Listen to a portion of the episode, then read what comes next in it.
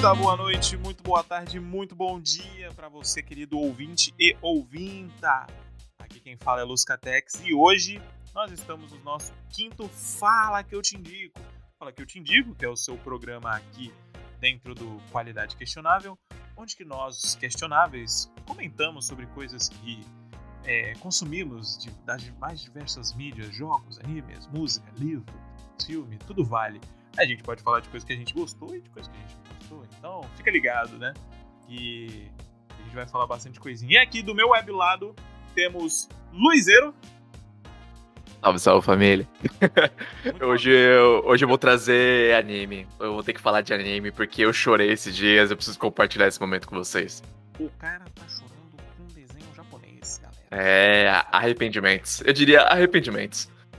Temos aqui também na minha parte de cima, pra você que tá vendo aí na live stream. Marcelo. Eu não sei se eu tô fazendo certo, mas. É, assim, Não, mas tudo bem. Não, mas, mas tá, tá tudo certo. Oi, pior, eu tava certo mesmo. Não, ele tava apontando pra mim, mas tudo bem. Tá cá, aqui. Tá fazendo o Gabriel de fantoche. É, é, Então é, aqui- Pula. Do, do meu lado. Marcelo, Vai ser a intro. Essa vai ser a intro mais confusa desse podcast. E do meu outro lado, dali de cima, Yasmin, que é o seu primeiro. seu- que é o seu primeiro. Ai, caraca, peraí, tá muito bom isso. Vai lá, host, vai lá, host, você e consegue. aqui temos Yasmin, que está no seu primeiro Fala Que Eu Te Indico. Yasmin que já está presente aí em alguns episódios do Qualidade, mas é o seu primeiro Fala Que Eu Te Indico. É a sensação, Yasmin, de felicidade? É. Pra você que tá escutando aí tô-. Pra você que Pode tá falar. escutando aí... tá muito bom. Faz tempo que a pessoa não apresenta o programa, gente. É. Acontece essas coisas, né? Mas vamos lá. Pra você que tá acompanhando aí no, na versão de áudio, no podcast mesmo, em qualquer agregador, seja no Spotify, no Anchor ou no seu aplicativo favorito, Muito. saiba que a gente. saiba que a gente.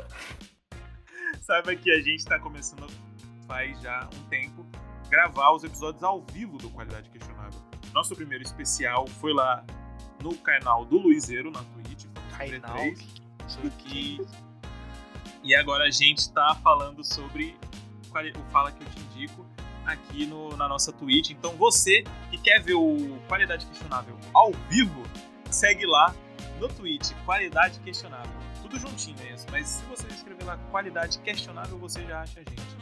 E lembrando também que nossas redes sociais são no Instagram, que agora é uma, uma rede social de videozinho, não é mais fotinha, é qualidade.questionável, e no Twitter é arroba questionável. Então vamos que vamos, vamos que vamos lá. Muito boa Vamos noite vamos lá. tá presente aí. E hoje acho que a maioria vai falar de animezinho, né? Pelo menos eu vou falar aqui. Vou começar, se vocês me permitem. Posso? Eu não, Falar eu não de permito, jogo, não. Eu não permito, Não não. Tá, mas eu sou a única que não vou falar de anime aqui. Mentira, fala logo, Lucatex. Eu acho aí. que sim, Yasmin. Você é a única com salvação aqui. Eu vou. É, Yasmin, Foda. que não é Mas eu- eu- eu não vai ser muito melhor, porque eu vou falar de jogo. É, não, realmente. Aí. Mas Não, não, não é é jogo de não. anime, né? É jogo de anime? Não, Não, não, não, é. é, não mas, mas, mas é, é jogo, não é melhor que anime, não, cara. Né? Ih, ó, o otaku aí. Mas eu vou falar hoje. Pelo menos eu não sou gay. Olha aí. Contra com o otaku versus gamers. A comunidade. Aí.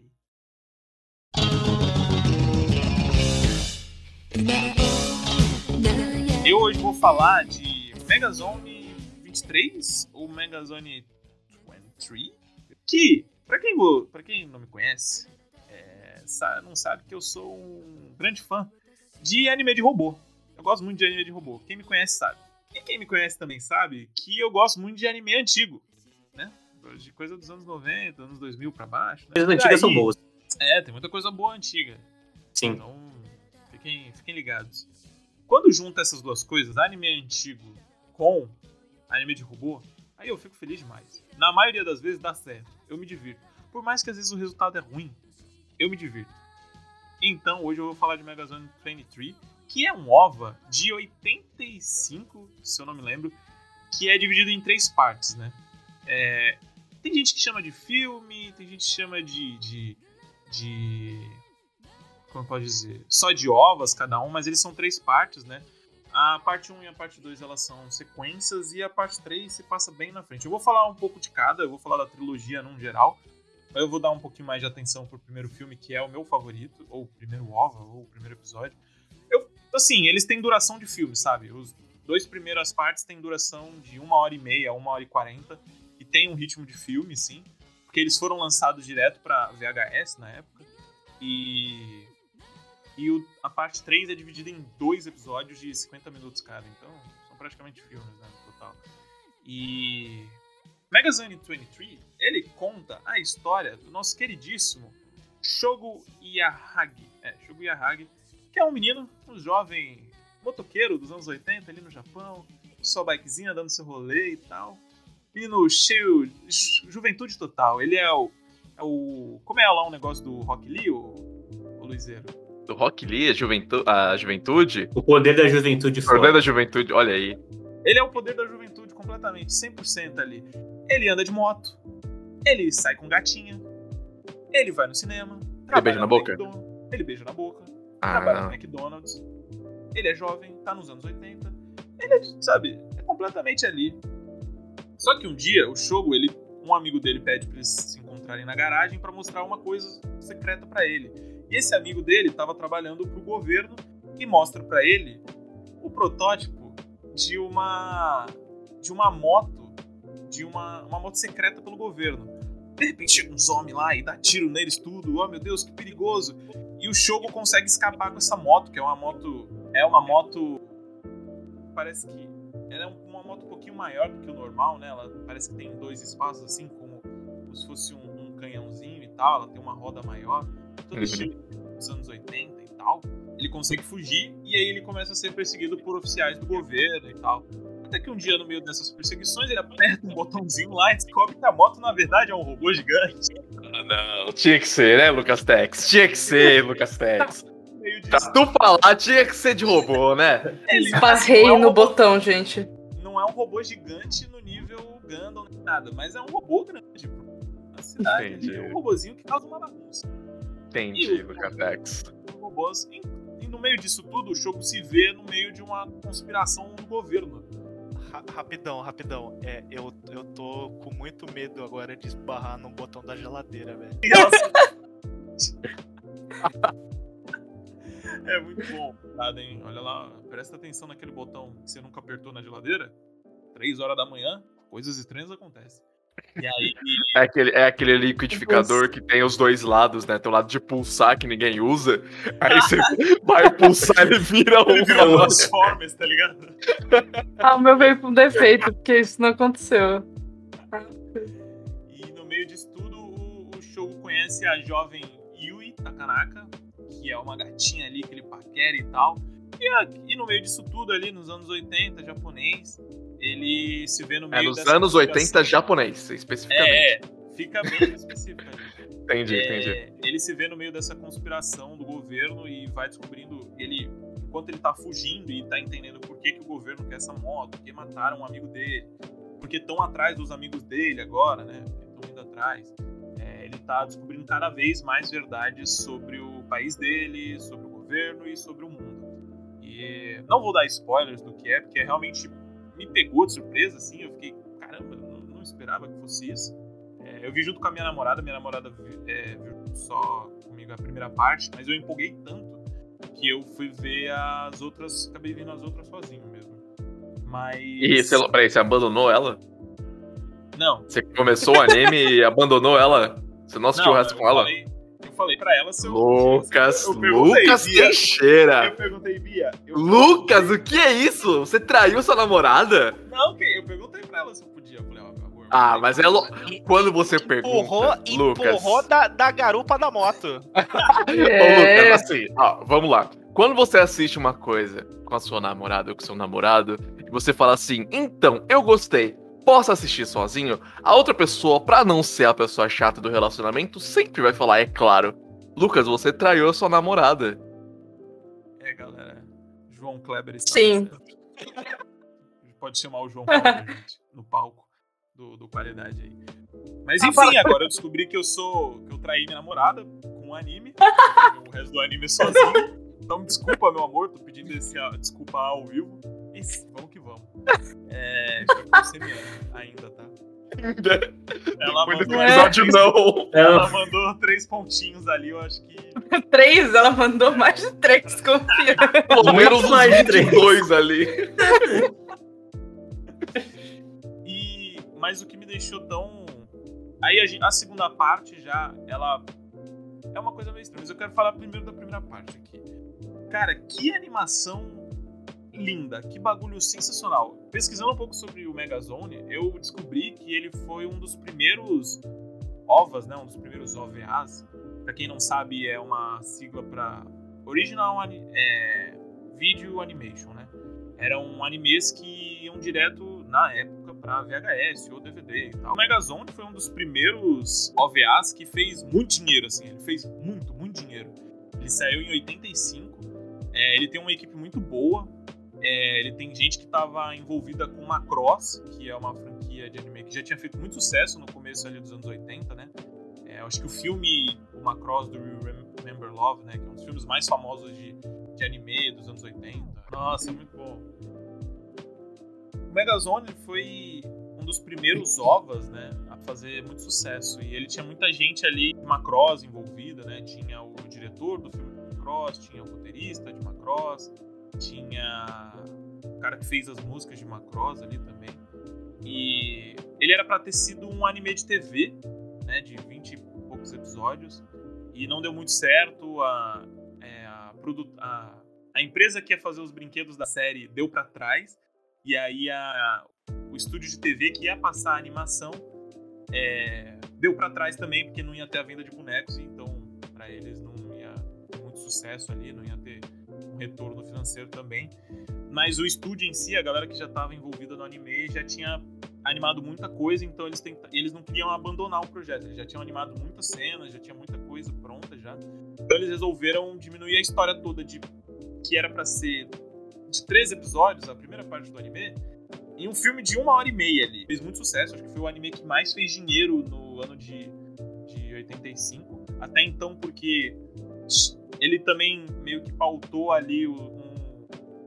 Depois dele veio vários outros sucessos de anime de, de para VHS, né, para fitinha e, e OVA no geral, porque até aquela época a maioria dos animes de vídeo eram animes com, né, animes adultos, vamos dizer assim. Embora o, o, o Megazone até tem cenas de sexo e tal, não é o foco dele, ele não é um anime de Anime de baixaria. coisa, de baixaria, de, né, entendeu?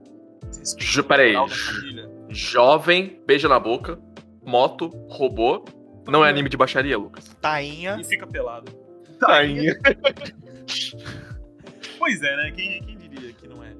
É, mas rapidão, Lucas, Lucas, é, tipo, nessa época é, já, já, tá, já tinha um- uns Gundam ou outro, né? Tipo, não era por causa disso que é, eles andaram pra trás também? Não, então, 85 acho que já. Gundam já tinha voltado já, acho que já tava.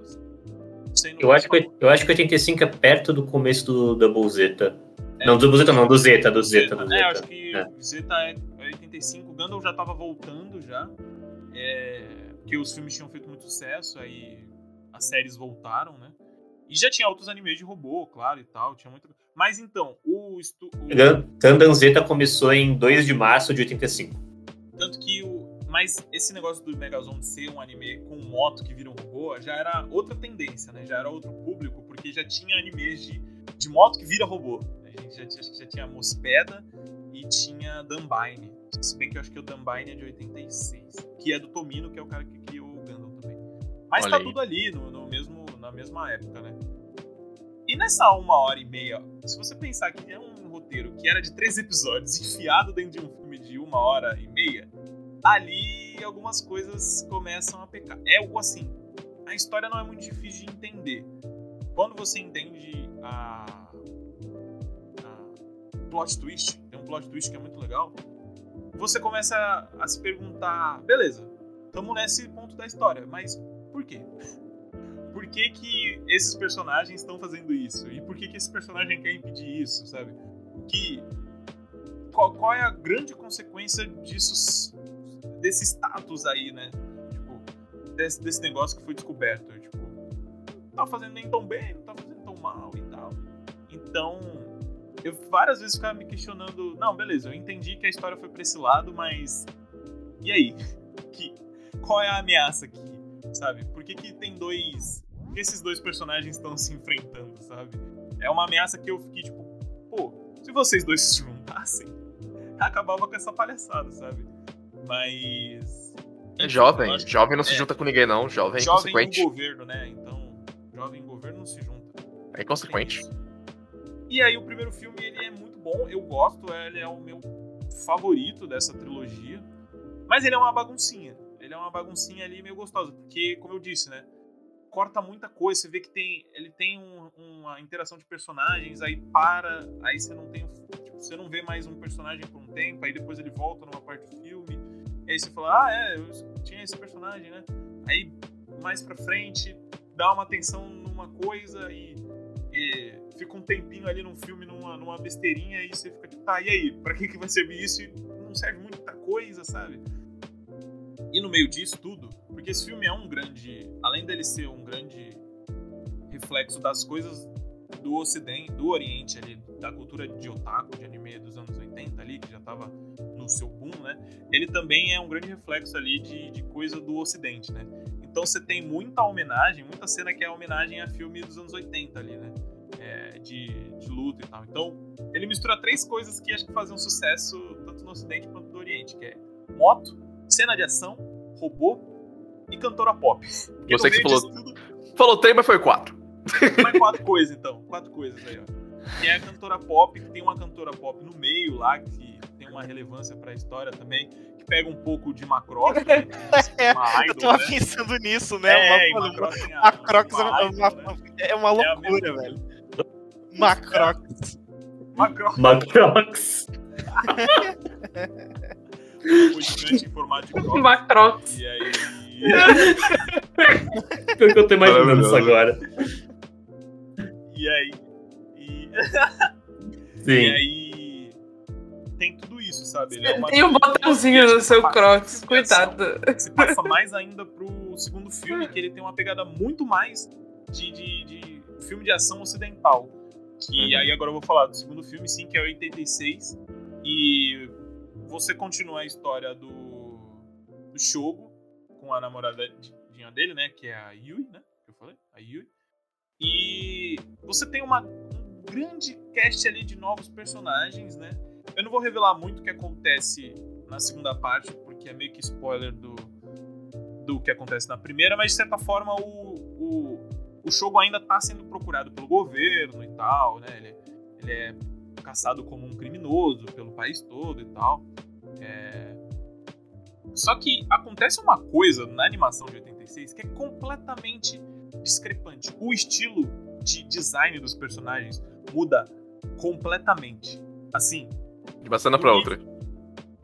é outra coisa, porque eu sei que trocaram os alguns animadores, algum design, acho que ele, ele não ficou tão feliz com o projeto, com algumas mudanças na segunda parte, saiu, contrataram outro designer de personagens que ia fazer só design de dois personagens, dos dois personagens principais. Ele fez uma versão diferente de só que o, o diretor da segunda parte gostou tanto que falou, ó, então beleza, muda todos os designs de todos os personagens aí. Foda-se. What the fuck? Só que o de um nível assim, um personagem que tinha cabelo loiro fica com cabelo castanho e mais alto. E muda completamente o visual. Uma personagem que tinha um cabelo verde fica com cabelo loiro. Então, boa parte do começo do filme, até falar o nome dos personagens, eu fiquei tipo. Tá, que é é isso uma- aí? Eu Quem fiquei, são ah, essas pessoas? É verdade. Pô, que legal, é aqueles filmes que quando chegar a segunda parte, muda os personagens e os personagens da primeira parte demoram pra aparecer e fica aquele mistério, será que eles estão vivos, onde eles estão? E não é isso. E um personagem, e o, perso- o menino que aparece no começo do, do filme, ele tem o mesmo nome do personagem. Eu falei, ah, ele pode estar se passando, ou ele pode ser um parente, não sei o quê. E eu fiquei tipo lá.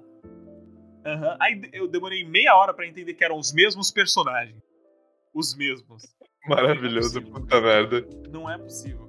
É de um nível assim a mudança que eu estranho. Assim, um personagem vilão que era, sei lá, tinha o cabelo. Era novo e tinha o cabelo preto. Nesse ele é mais velho, tem o cabelo branco e. e, cara, muda completamente o design de tudo, de tudo, de tudo. E, da, e o estilo da animação também. A de 85 é muito bonita. É muito padrão ali de animação dos anos 80. Limpo, bem fluido. Tudo. As partes mecânicas são maravilhosas, a luta de robôs é legal, as transformações. Só que na no filme de 86 é de um nível incrível, velho. Que eu ficava pensando que eu não tava vendo uma animação de 86, sabe? E é muito impressionante, assim. Sério. A ponto de que tinha vezes que eu olhava e pensava: eles usavam rotoscopia ali? Será, sabe? Aquela técnica de você desenhar uma cima, né? Você pegar uma cena de alguém fazendo aqui. Muitas. A Disney acho que fez isso muito no começo, né? Com os filmes de princesa, né? Uhum. conto de fadas e tal. Então você tinha pessoas que faziam aquela cena, atores de verdade, os animadores iam lá e faziam em cima daquela, da, daquilo, né? Animava em cima dessa cena de verdade. Porque tem cenas ali que parece que foram tiradas de filmes de ação dos anos 80, sabe? É, o cara andando de moto dentro do shopping de um- e uma fluidez de animação assim. Esse filme Sensacional, veio, assim. veio antes ou depois de Akira? Só por curiosidade. Cara, eu acho que a Kira é de 86. Eu acho que é 88. Deixa eu ver 88, aqui. Então veio antes. veio Eu acho, peraí. Você diria que Akira pegou influências desse, dessa animação? Cara, nas partes, acho que de cena de moto, eu acho que Aqui sim. de- Akira é de 88, acabei de ver aqui. É, então, eu acho que não tem como, cara. Porque Tava pensando nisso. Em, em Megazone ser muito. Como fez muito sucesso, e até uma coisa diferente, quando chegou a segunda parte, como eu disse, mudou tudo, os fãs também estranharam. Então, Uhum. ela não foi tão bem quanto a primeira, né? Se pensar que acho que ela fez. A primeira parte, acho que fez. Em um ano, fez um milhão de ienes, sabe? Só vendendo em fita direta, né? E acho que isso é muito dinheiro Ah, pra, pra um anime. Detalhe. O filme do Akira é de 88, mas o mangá começa em 82. Olha aí. Então talvez Olha seja aí. o contrário.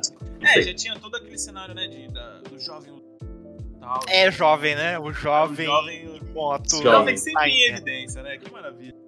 Jovem E aí? Oriental de Moto. É sobre isso. A segunda parte, ela não é tão boa quanto a primeira pra mim, porque eu fiquei muito tempo estranhando o design dos personagens. E eu fiquei assim muito eu não tô sentindo que eu tô vendo a mesma história, sabe? Tipo, eu não senti que eu tava vendo os mesmos personagens, embora Uhum. são os mesmos dubladores, eu até fui lá conferir pra ter certeza, sabe? Mas é muito estranho. E mas a segunda parte, enquanto a primeira parte pra mim ganha muito no clima, aquele que é o puro suco dos anos 80, sabe? É, música, dança, robô gigante, jovem, moto, explosão, ação, essas coisas. O segundo filme, pra mim, ele é só muito bonito, tecnicamente. E todos os personagens novos que aparecem no segundo, pra mim, são irrelevantes, assim, eles não são importantes. Porque personagens do primeiro filme não voltam e, sabe, só o casal principal e o vilão lá. E todos os personagens, ou que são da primeira parte, estão completamente diferentes. E isso meio que estraga pra mim o clima, sabe, da coisa. Meio que quebrou tanto que quebrou o clímax, assim, do filme. Eu já não tava me importando mais, porque eles até complicam um pouquinho mais a questão do primeiro filme, sabe? De por que que isso é um problema, sabe? Por que que vocês estão fazendo isso ser um problema? Qual que é a grande ameaça disso, sabe? É, não vejo nada de ruim aqui, gente. Vamos ser, vamos ser amiguinhos, vamos se unir e tal. Mas isso me leva à terceira parte, que é a última, que foi feita em 89, foi feita muitos anos depois. E ela é meio que um pouquinho de consequência de coisas das primeira e segunda parte, mas não são personagens completamente novos, é, bem diferentes, tirando a cantora pop que aparece, que é inspirada na cantora pop dos, do- dos dois TikTok. primeiros filmes. É, que... podia ser, né? No futuro, nesse futuro podia ser no, no TikTok. A diferença é que eu não posso nem contar tanto também a história, o plot do terceiro, assim, porque onde que se passa e tal, porque também é spoiler da segunda parte. E eu quero que as pessoas descubram o Megazone é muito bom, se você gosta de anime de robô gigante, vai lá e vê, a primeira parte é melhor, mas eu acho que a, é- é- a segunda é só muito bonita, muito bem animada, muito diferente. E é isso, sabe? Mas a terceira é, é um negócio que, que de jovem vira de jovem que andava em moto pra jovem que joga videogame. Então, Do nada? realidade, coisa, coisa de realidade virtual. Virou Tron, essa assim, porra? né? É tipo um Tron, é tipo um Tron, tá ligado?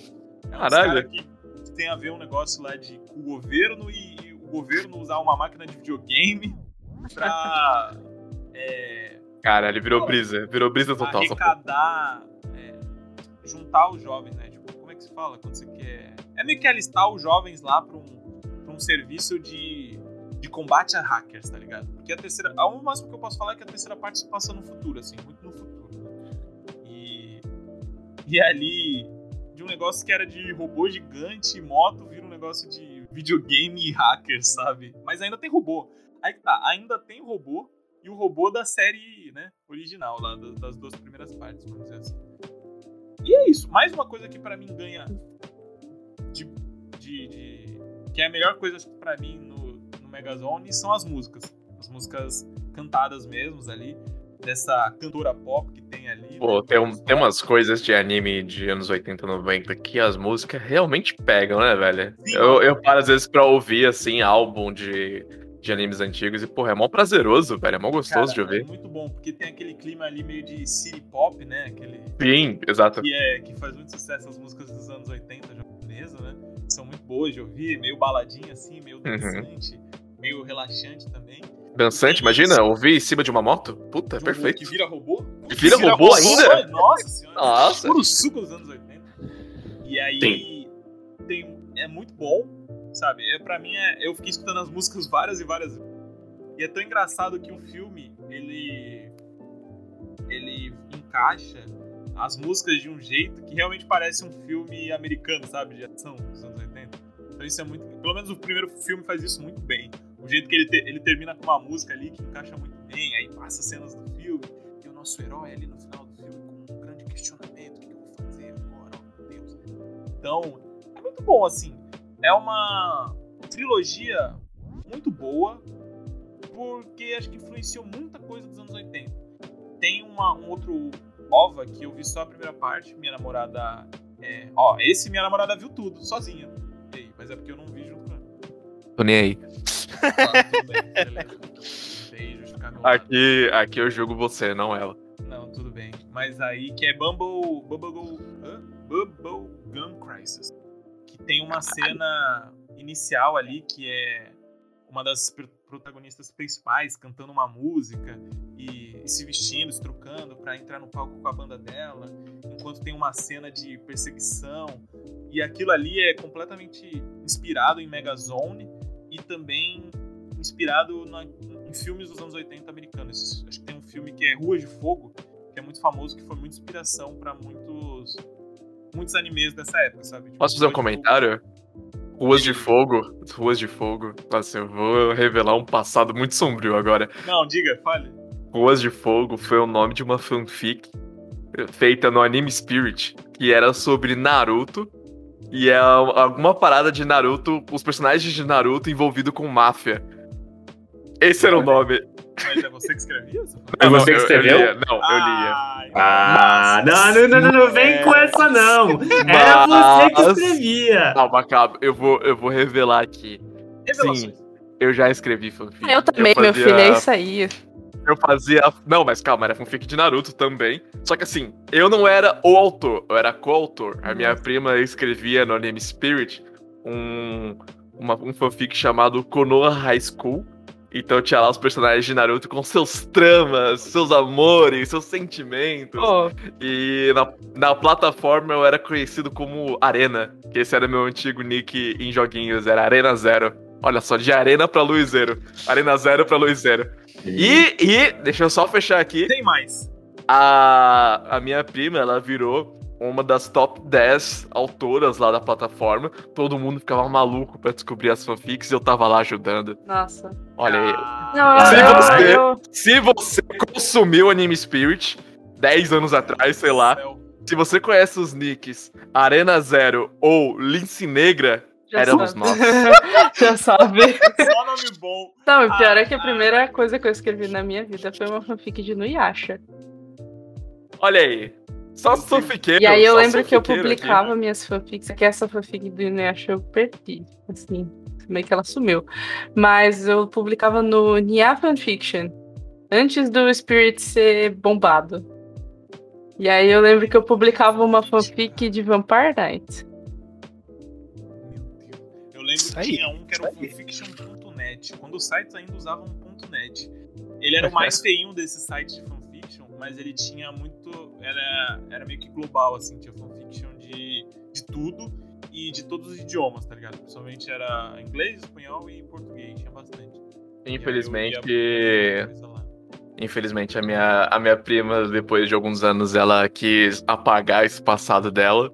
E aí todas as fics que ela tinha escrito foram pro saco. Até pesquisei aqui Ah, quando a gente conversava. As minhas Mas tinha ainda várias, estão tinha lá. Konoha High School.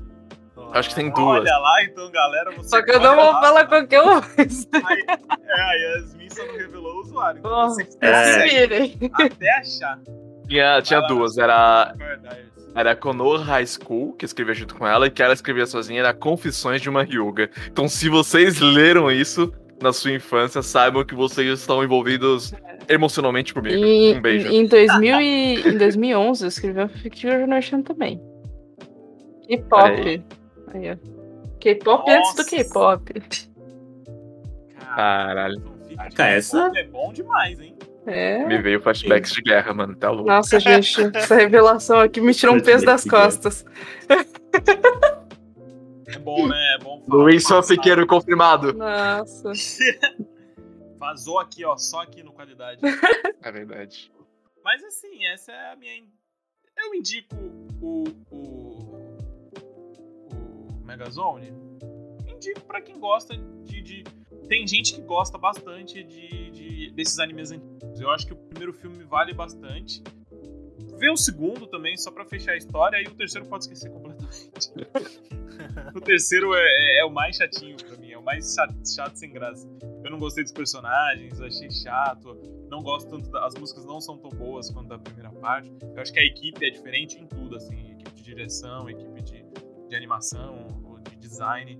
Então, ela é Pra mim a terceira parte é de menos, mas eu acho que vale, se você gosta muito de animes antigos, tem muita influência ali de Megazone, é, de coisas que já estavam surtindo ali, já estavam explodindo na época e coisas que vão vir depois. Então, esse questionamento que você fez até do, do Akira é interessante. Uma história bagunçadinha, se você gosta de robô gigante, acho que vale a pena. E é gosta de uma baguncinha? porque Ba- Baguncinha, moto, música gostosa, robô. É isso. Vai em Megazone. Fala, tem um, um remake aí que foi anunciado há muitos anos atrás pra TV e não saiu até agora. Quem sabe?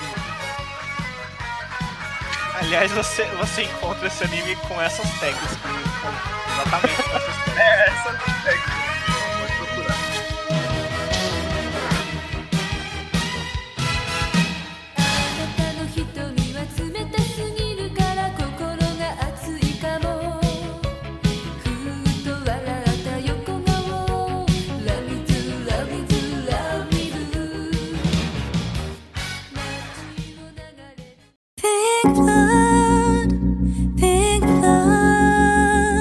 eu, diferente do Lucas Tex, estou assistindo um anime com a minha namorada. Eu não atraí. Mas Então, o anime é semanal, então não, tem, não teria nem a questão de você trair ela, porque não tem como você ver antes dela. Ele Não, claro que tem, de claro não que falar. tem.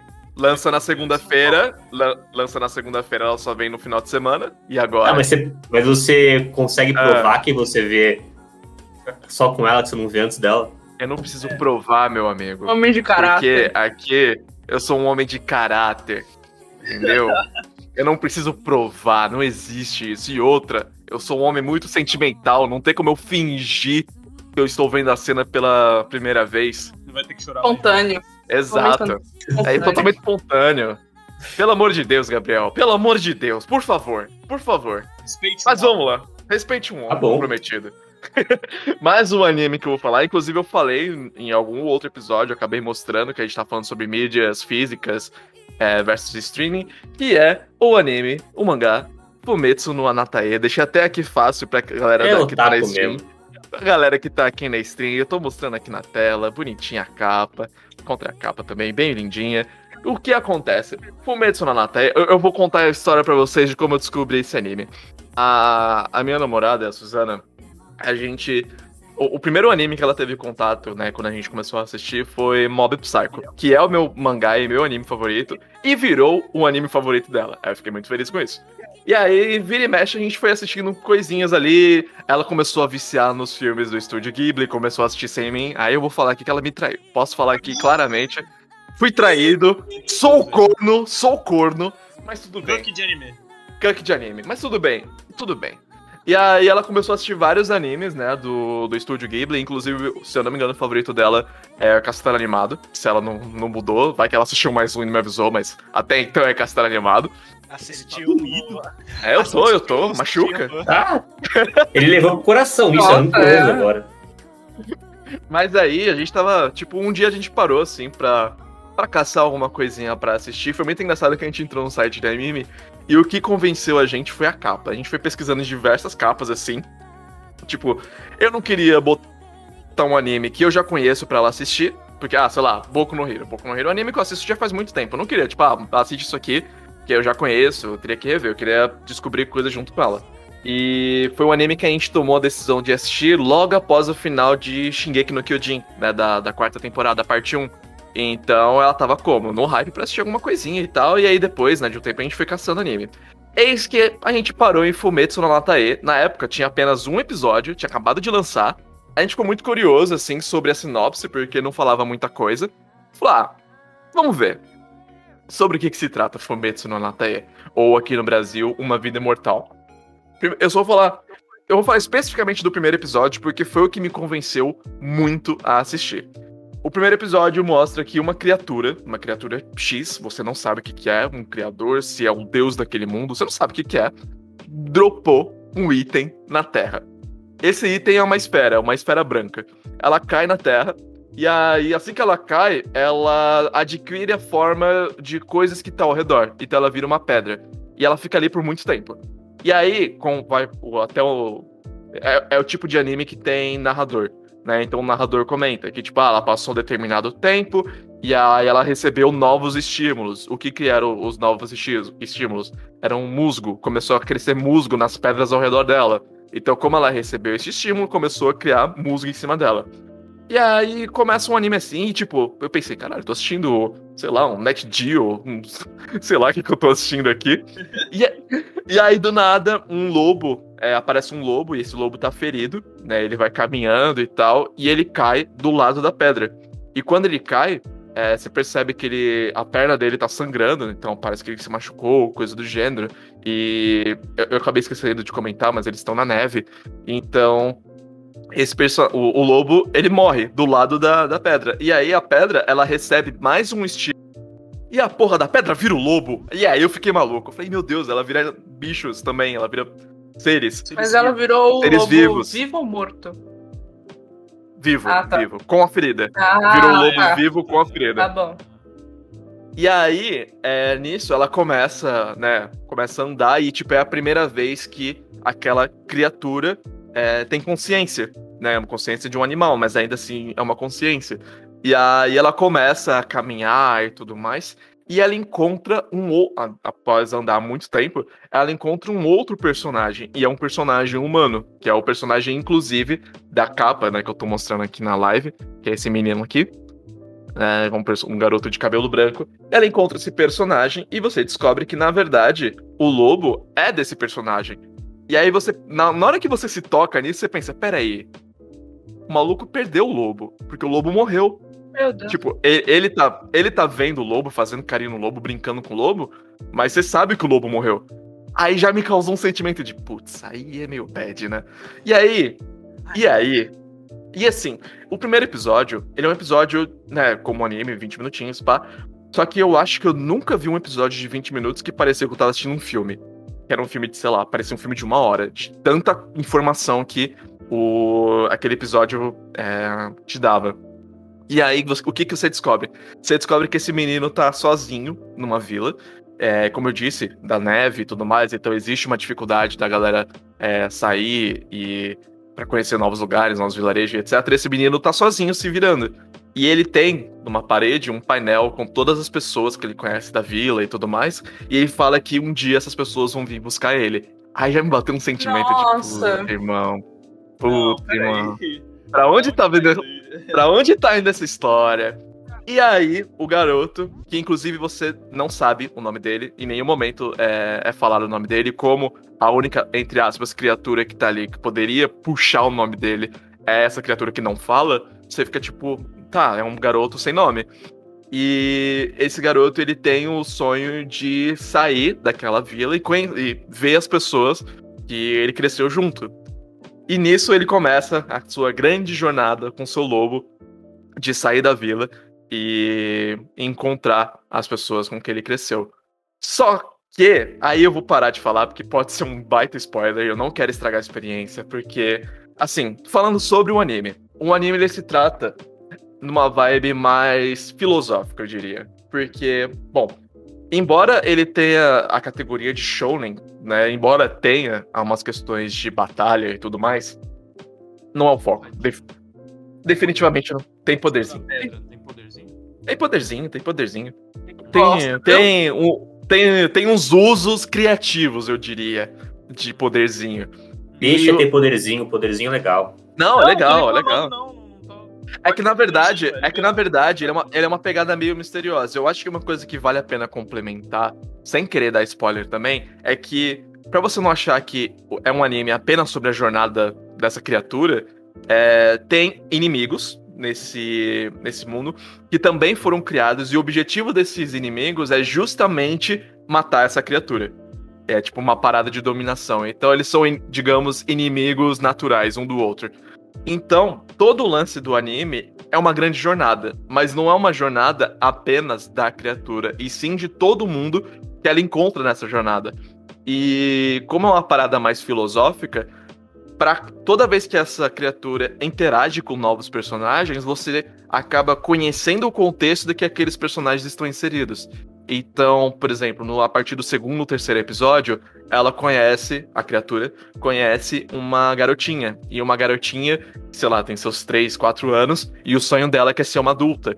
E naquela vila onde ela tá crescendo e tudo mais, é, eles têm aquelas coisas. é, isso até é uma parada meio de rituais, né? De você sacrificar uma pessoa para que é, uma criatura, uma entidade não faça mal à vila. Então, tipo, e- e- eles têm esse ritual. E essa criança é escolhida justamente para ser sacrificada. Só que ela, ela fala desde o começo que ela quer crescer, que ela quer conhecer o mundo, quer virar adulta.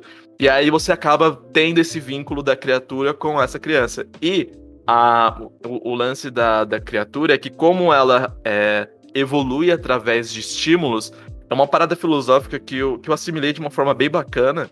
É que você não aprende, ou melhor, você aprende mesmo com a dor. Então, como a, a criatura ela recebe estímulos de, das pessoas que estão ao redor dela, e conforme a maior conexão que ela cria com a pessoa, mais estímulos isso cria, ela vai aprendendo a falar, ela vai aprendendo a criar novas coisas, ela aprendendo línguas, é, ela aprende a sentir e lidar com a dor. E embora ela seja uma criatura imortal, porque ela se regenera e ela se transforma em novas coisas e pode transformar coisas, é, ela opta, em determinado momento, em viver a vida como um humano. Então ela se transforma em humano e vive como um humano porque ela quer ter as experiências de uma vida humana.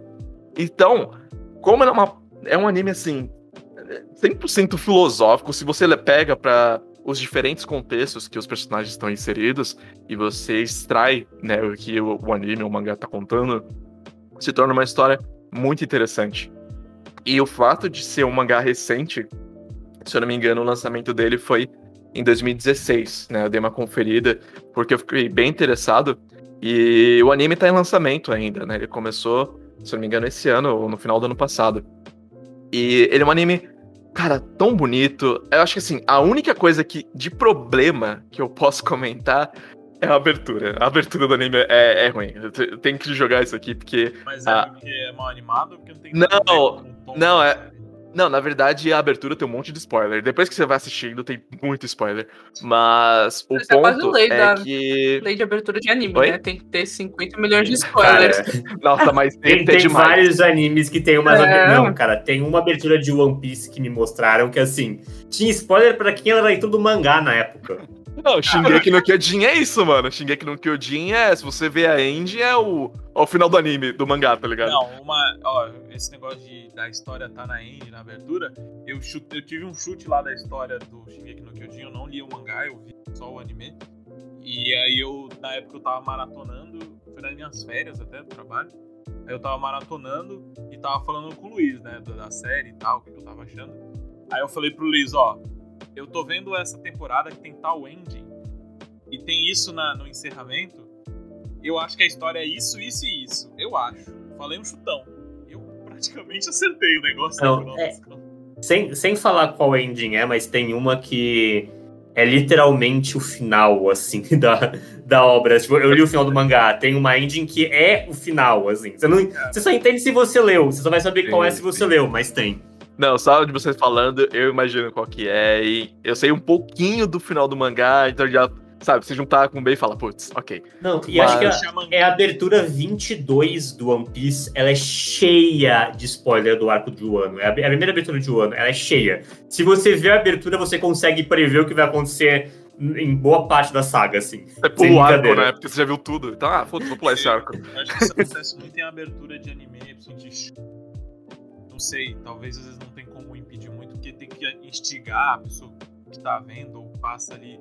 Anime Sabe, de lutinha, né, mano? É, tipo, e às vezes é coisa de mangá, às vezes esses personagens já foram. Mas uma coisa é você contar a história, né?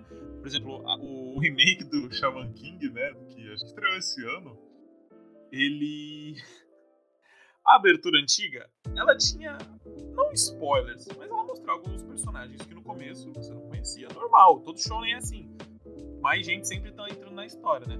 Mas a questão desse, dessa abertura do Shaman King e desse começo do Shaman King é que ele já mostra um vilão que é lá pro final da história, tá ligado? É do meio pro final, sabe? Toma esse spoiler. É, assim, são vários personagens. Ele, já mostra mais ou menos o que acontece.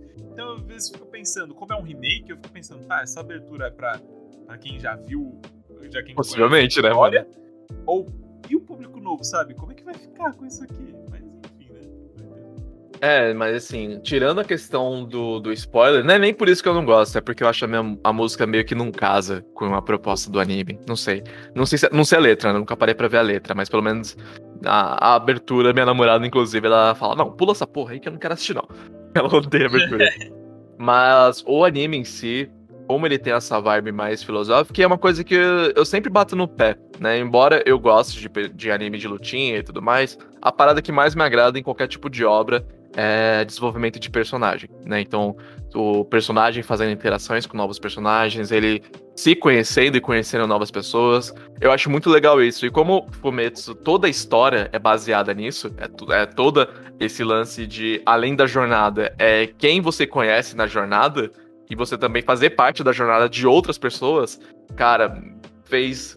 Assim, eu não vou falar que tá no meu top animes, porque eu ainda não terminei, né? Eu tô, eu tô acompanhando os lançamentos. Mas até onde eu assisti, eu vou falar especificamente do último episódio. Meus amigos, o último episódio deu um soco no meu estômago. Deu assim.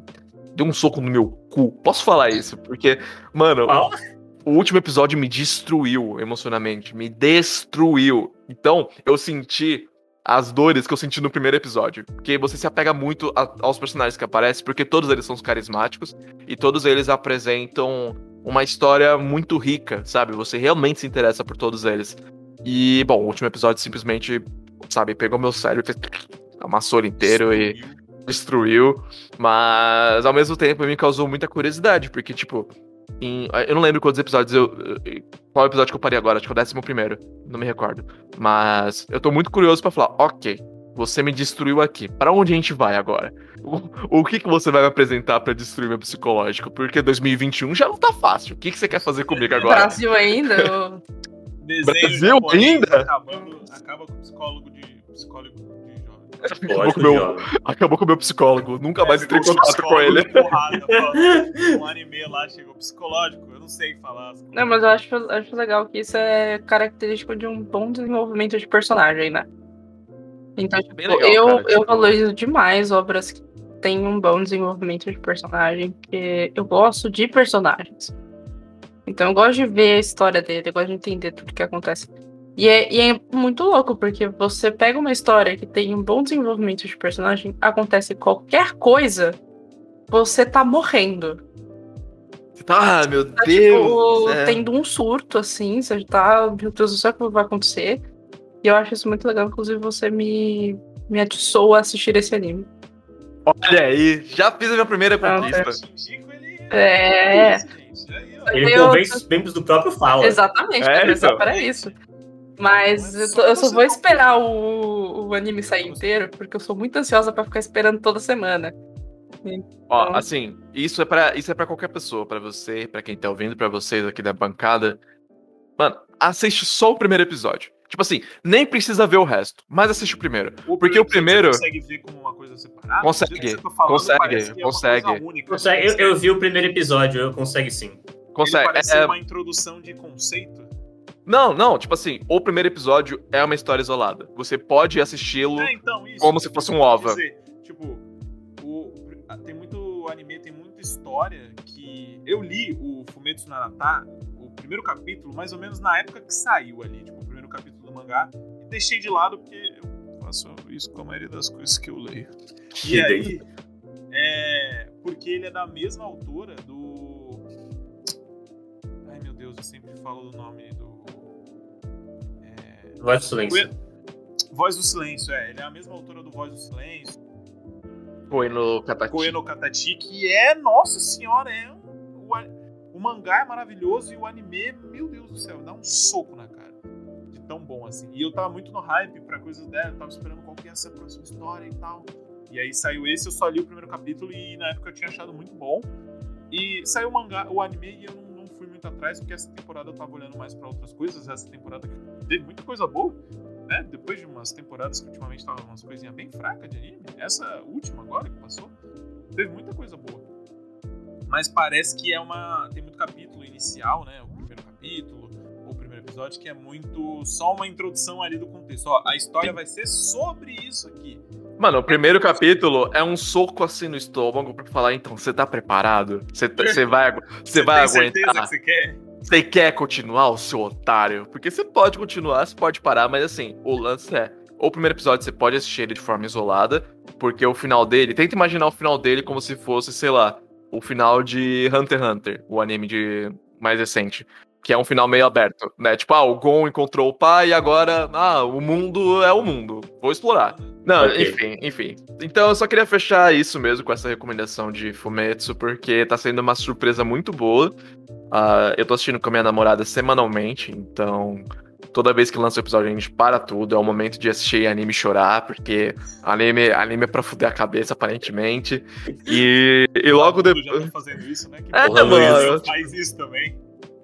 Mas assim, é isso. Eu, eu não tenho o que falar. É, é de verdade, mano. Se você quer entender o que eu tô tentando expressar, é só assistir o primeiro episódio. Já, já vai traduzir tudo que eu tô tentando Mas eu, acho, eu expressar e até melhor. acredito que seja aquele anime pra você assistir quando você tá feliz. Porque quando você tá triste, Ah, não é uma boa parece. ideia.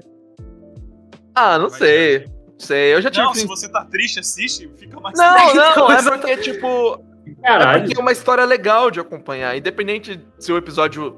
Assim, não, eu, embora eu tenha falado que é um anime que tem momentos tristes, não é todo episódio Sim, que é sim. triste. Então. Então é aquela coisa, vai ter uns momentos ali que você vai ficar tipo, olha que legal, esse personagem tá descobrindo o mundo, porra, isso é muito legal. Aí você vê, tipo, ele interagindo. Mas tem uns episódios que vai machucar mesmo e acontece, é a vida, né? É, exatamente. é. É vida. Esse anime, ele, Um esse anime sobre a tá vida. saindo- ele tá disponível, acho que Sim. Lá no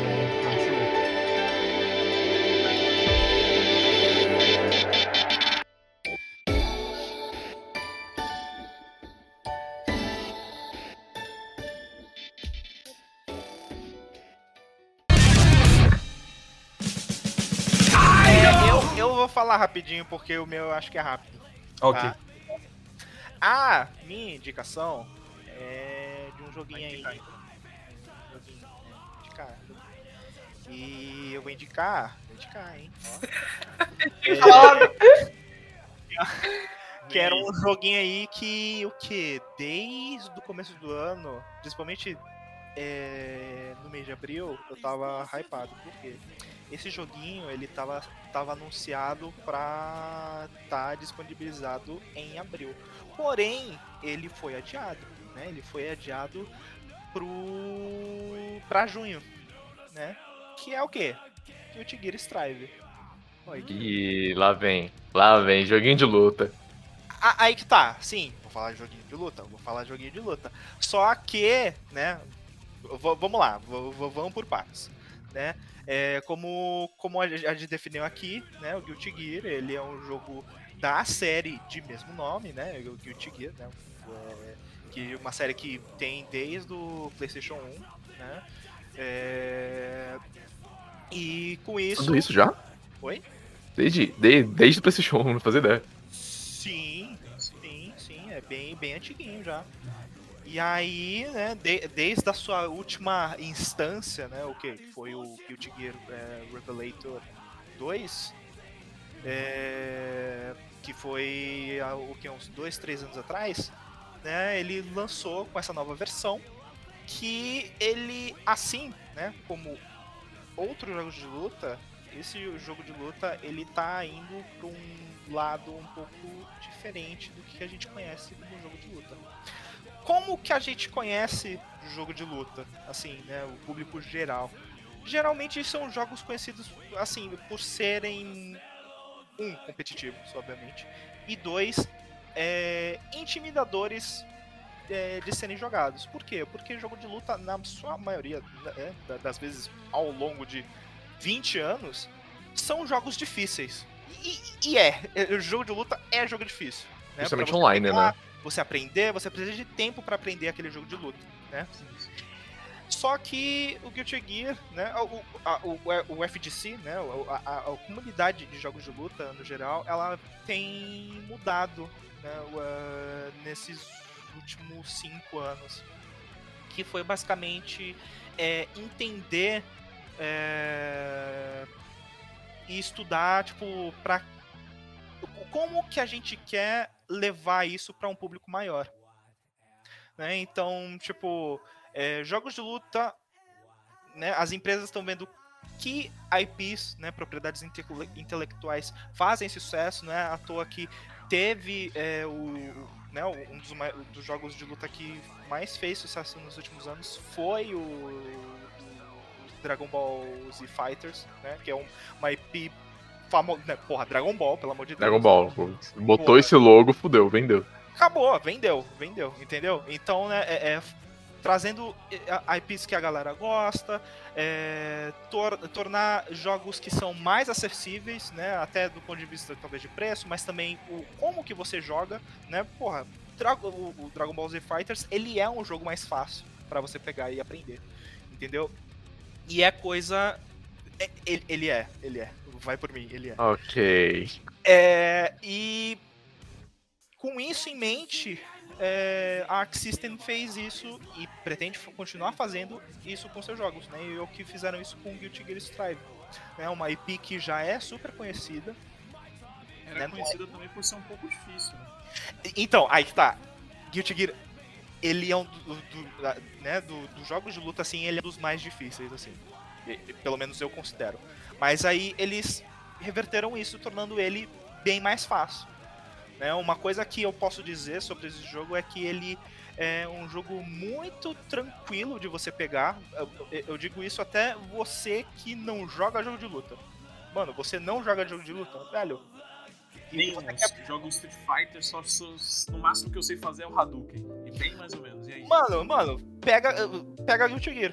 Se você quer aprender, é, né, pegar um jogo de luta mais fácil, né, aprender jogo de luta no geral, mano, o Guilty Gear, ele, né, o Guilty Gear Strive, no caso, né, o último jogo, ele é um jogo muito acessível, assim, sabe? É, não só, tipo, ele tem tutoriais, né, bastante tutoriais pra explicar mecânicas do jogo e ele explica bem, coisa que falta é, em 90% dos jogos de luta, né?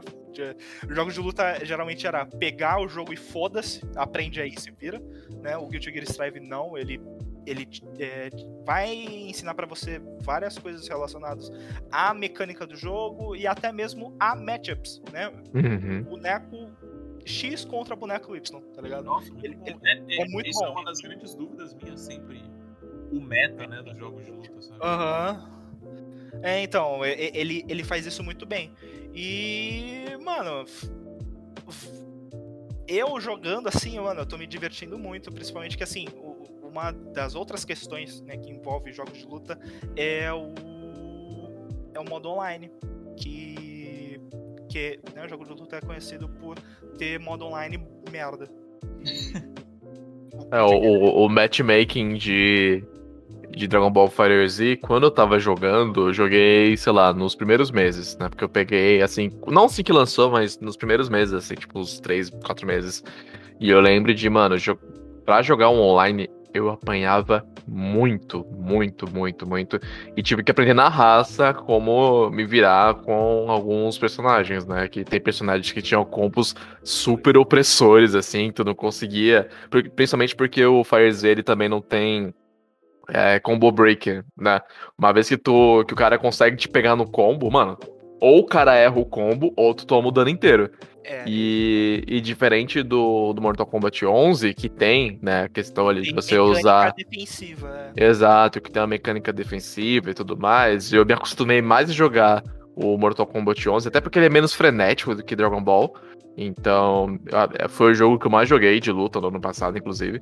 E enquanto eu tinha essa dificuldade de entrar um pouco no Fire Z. Tanto é que eu tenho o jogo do Fire Z aqui parado, porque teve até a questão de um monte de DLC de personagem lançar É. depois, enfim. E aí isso, isso ainda é um problema hoje, tá ligado? Tanto que, tipo, é, já, já tá confirmado que vai ter DLC nesse, nesse Guilty Gear aí. Tipo, é, é- é meio que, tipo, já é como funciona jogo de luta hoje, tipo, Uhum. questão de mercado. Tipo, não, não, tem, não tem muito como é, evitar isso, tá ligado? Tem, tem. Espera um ano e compra o bagulho Ultimate com todos os personagens. Se, se tiver, se, se tiver, e aquele negócio, é, vai estar mais frio.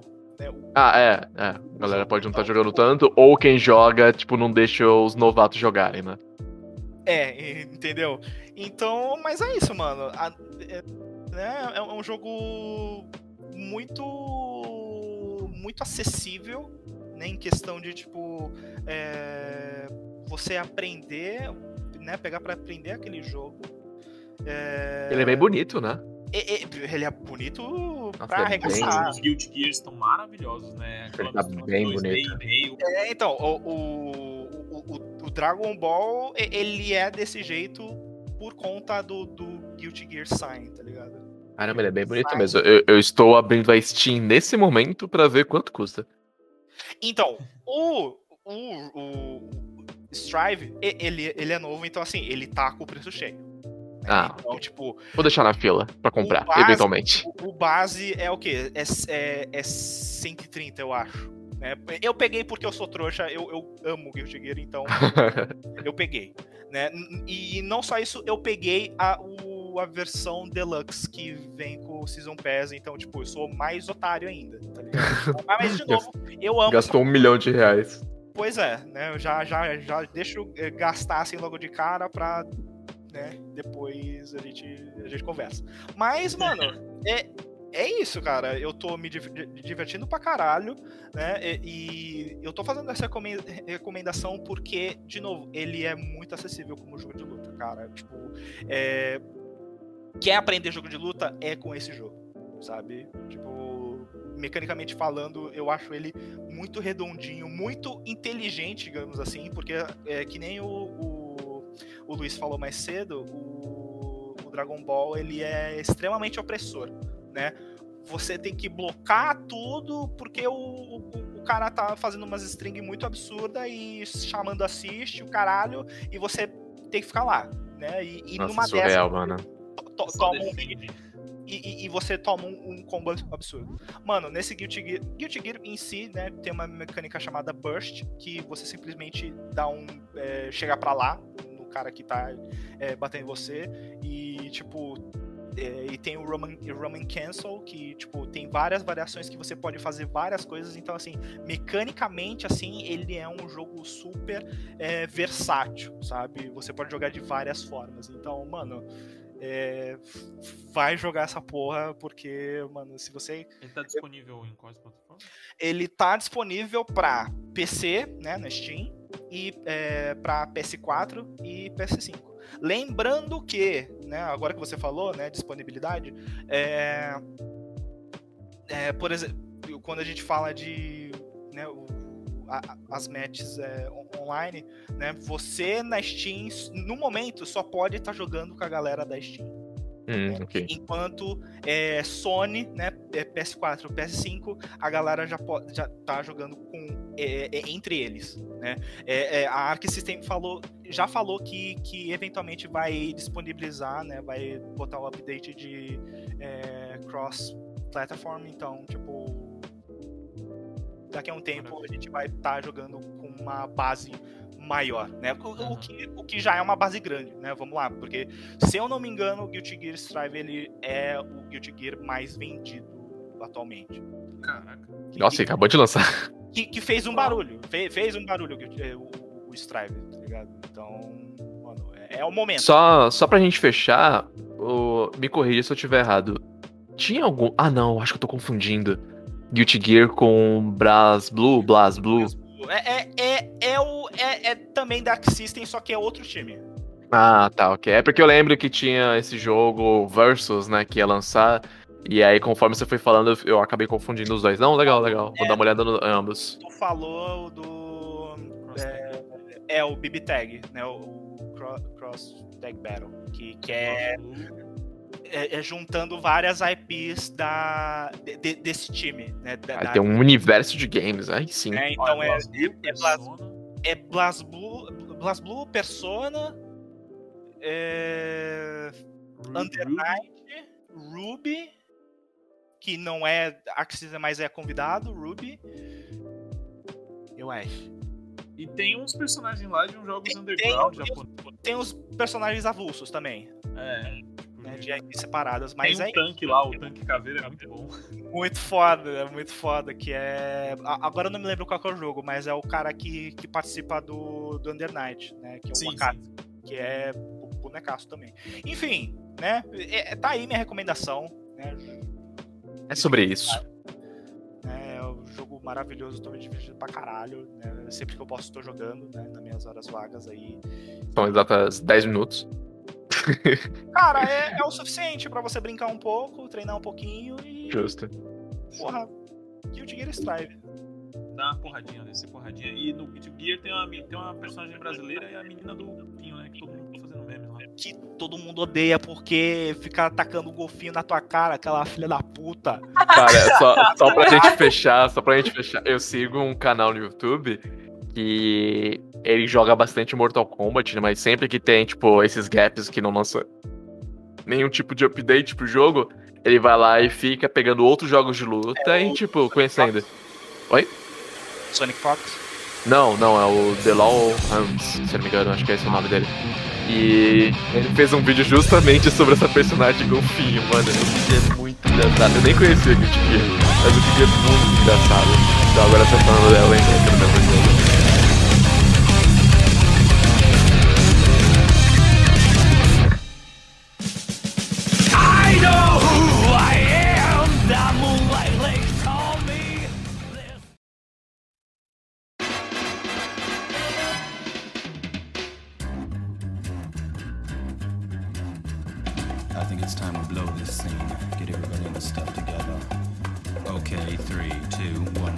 Bom, eu vim falar de um anime também, que nem o Lucas e o Luizeiro, chamado.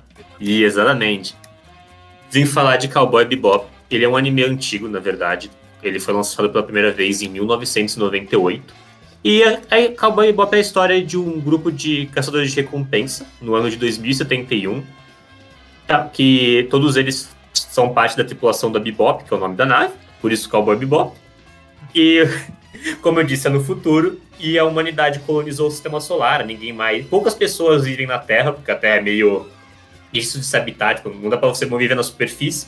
Você vive só no, no underground ou em outros planetas. Então tem o pessoal que vive em Marte, que pelo que eu entendi tem um pouco mais de dinheiro, tem uma prisão em, em Plutão e assim vai. Então o sistema solar está colonizado E a polícia precisa de ajuda pra pegar os criminosos, então tem os caçadores de recompensas. E o pessoal da Bebop é um grupo de caçadores de recompensas.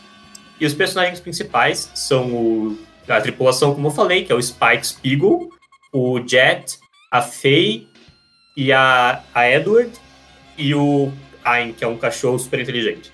Adoro o Ayn.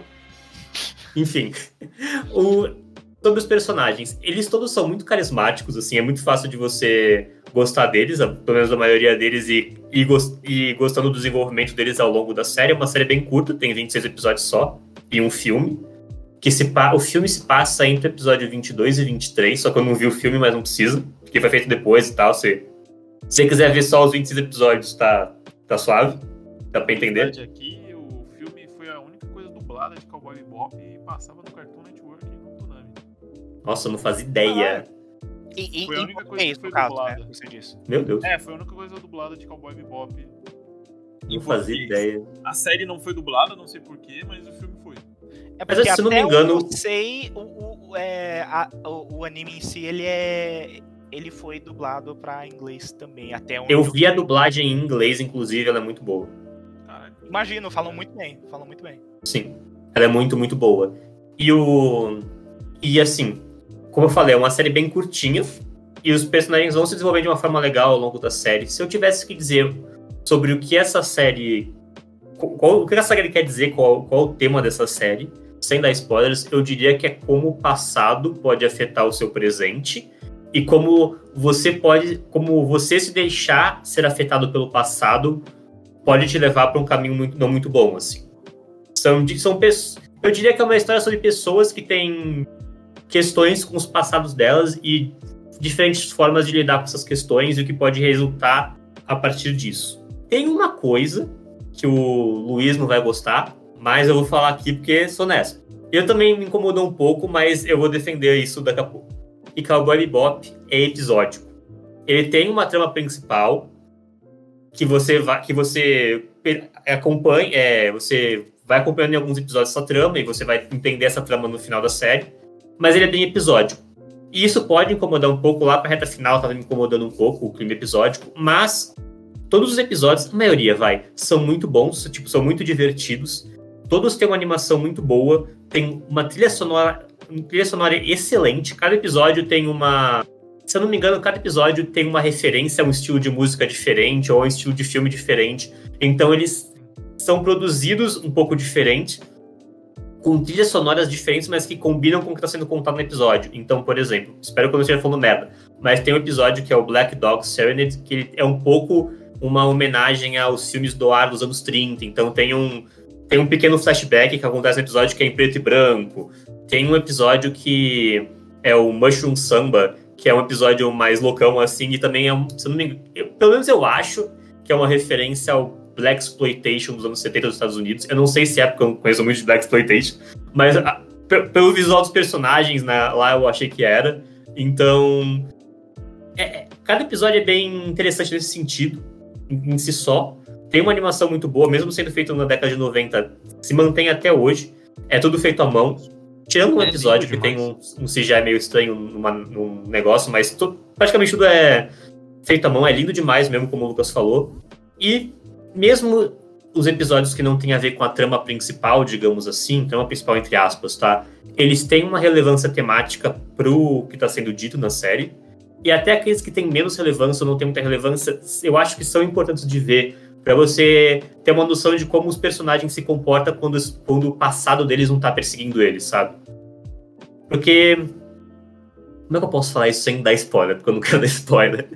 Mas é realmente uma história de, de, de pessoas que são muito é, assombradas pelo passado, tem questões com o passado que não foram resolvidas, e o quanto elas se prendem a isso, o quanto elas deveriam deixar isso pra lá, e como as decisões que elas tomam em relação a isso podem afetar a vida delas, sabe? A curto e longo prazo.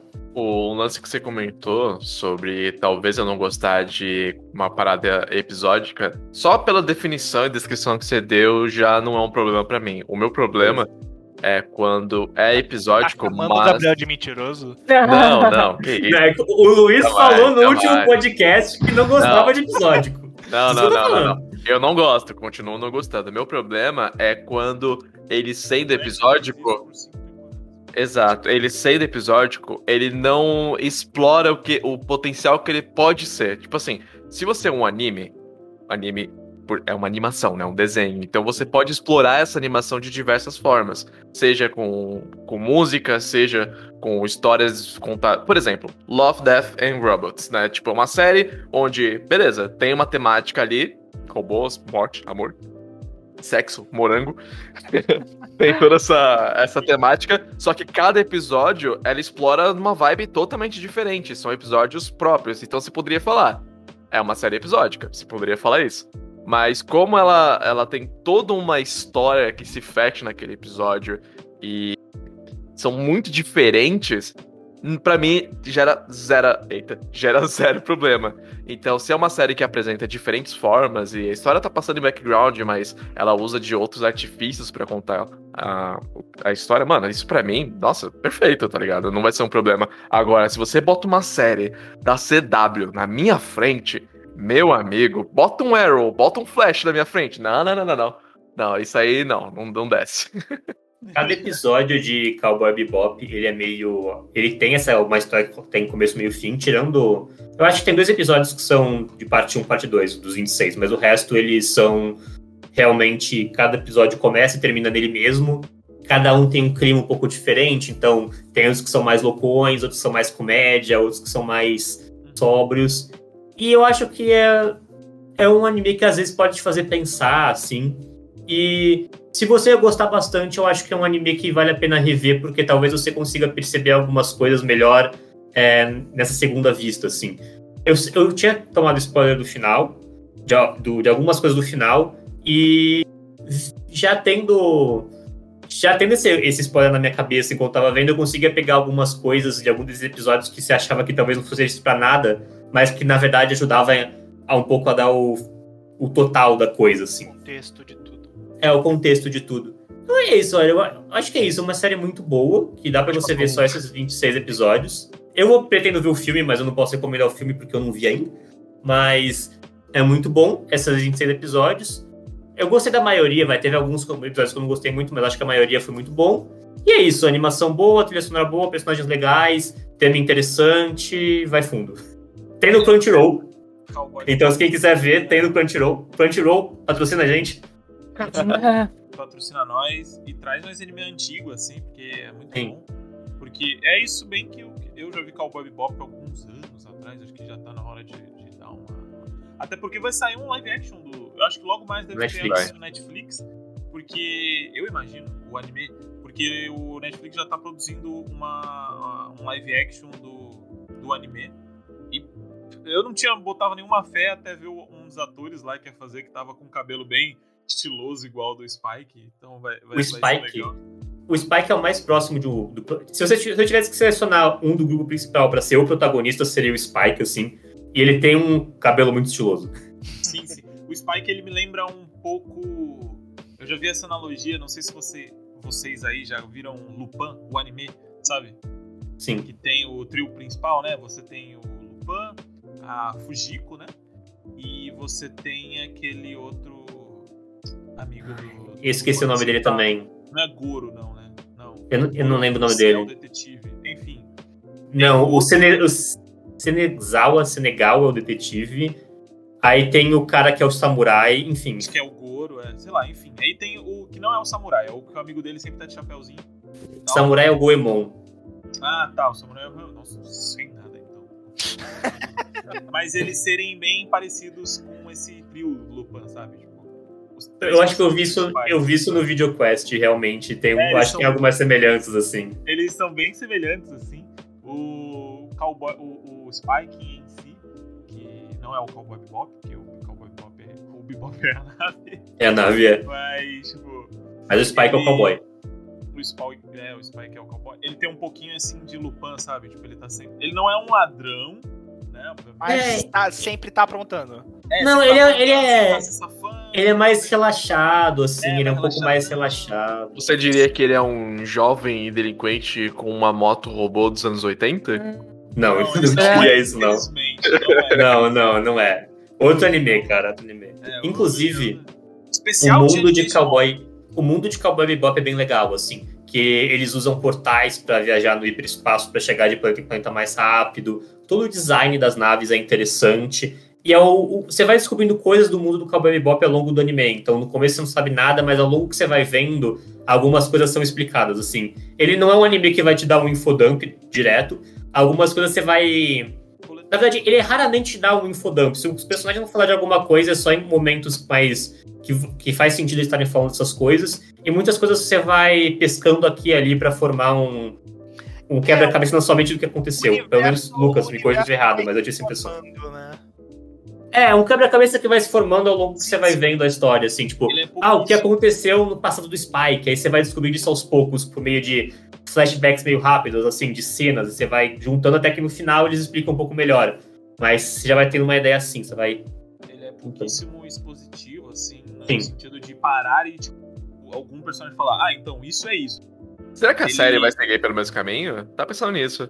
Porque séries Sei. normalmente, principalmente as da Netflix, são bem masticadinhas, assim, né? É, elas são bem, Hum. né, tipo... Não sei, eu, não confio muito no Netflix, É mas. isso Oi, aqui. Marcelo. Oi, Marcelo. Não, então, é, é- então, seu mongoloide, é isso aqui que tá. eu acho que às vezes a Netflix precisa pegar. Porque é o que o Gabriel falou. Eu acho que tudo em Cowboy Bebop, quando ele quer, ele é bem sutil. Mesmo os episódios mais é, malucões, assim, mais engraçados, ainda assim é tudo muito. É, muito sutil, que vai desde a da trilha sonora que se encaixa ao clima do episódio, e esse tema de passado que o Gabriel falou, por exemplo, a Terra é um planeta que já ficou lá para trás, está longe, abandonado, mas você vê que por serem colônias terrestres, né, os outros planetas têm muitas coisas assim de terra, né, tipo a cultura, algumas culturas mudam, mas a arquitetura de algum lugar lembra de algum país do, do- da Terra, Da Europa. é, da Europa e por aí vai. E eu acho que talvez, eu acho que um dos episódios favoritos dessa coisa de passado pra mim é o da fita. Eu não vou falar o que que é, mas pra mim é um dos episódios mais bonitos assim que que é de uma pessoa, não sei nem o que eu falar. eu- tipo, ah, é o passado de uma personagem, eles estão descobrindo uma coisa sobre a Faye e eles estão no futuro, obviamente, e eles do nada eles recebem uma fita VHS. Tipo, e eles não têm player de fita VHS, sabe? Tipo, e aí a grande. O, a o episódio inteiro é eles procurando em algum lugar no espaço um player de VHS pra tocar a fita pra ver o que, que tem? Peraí, isso aí é a nossa realidade, mano. É, sim. basicamente isso aqui. Tem um player de VHS. Você recebe uma fita hoje, e aí? O que, que você o que faz? você vai fazer, né? Eu tem não vejo, é isso. De, de CD e DVD, É. notebook. Mas ele é muito. É um dos meus episódios favoritos, assim, de, de- do Cowboy Bebop. E ele ainda é sutil, tá ligado? Tipo, ele ainda não tá te falando direto, tipo, ó, é isso aqui, tá ligado? Presta atenção, ele só fala, tipo, ó, é isso. Veja, Sobre- preste atenção. É É sobre isso. É. Mas eu gosto muito de Cowboy Bebop, eu sou apaixonadíssimo pela trilha sonora. Fiquei feliz que Ah, a eles trilha sonora tá muito bom. a mesma banda que fez a trilha sonora da abertura na série do Netflix, que é o Si- Si- Silt Belts, né? A Yoko. eu Esqueci o nome dela. É Yoko Ono, não é? Não, O nome Yoko Ono não. não, de uma Não. Yoko Ono. Cara, não, eu confundi então, mas é Yoko alguma coisa.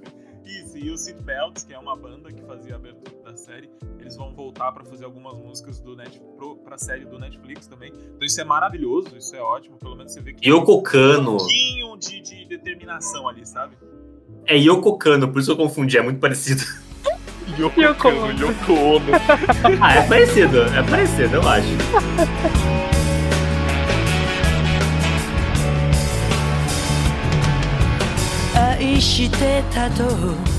愛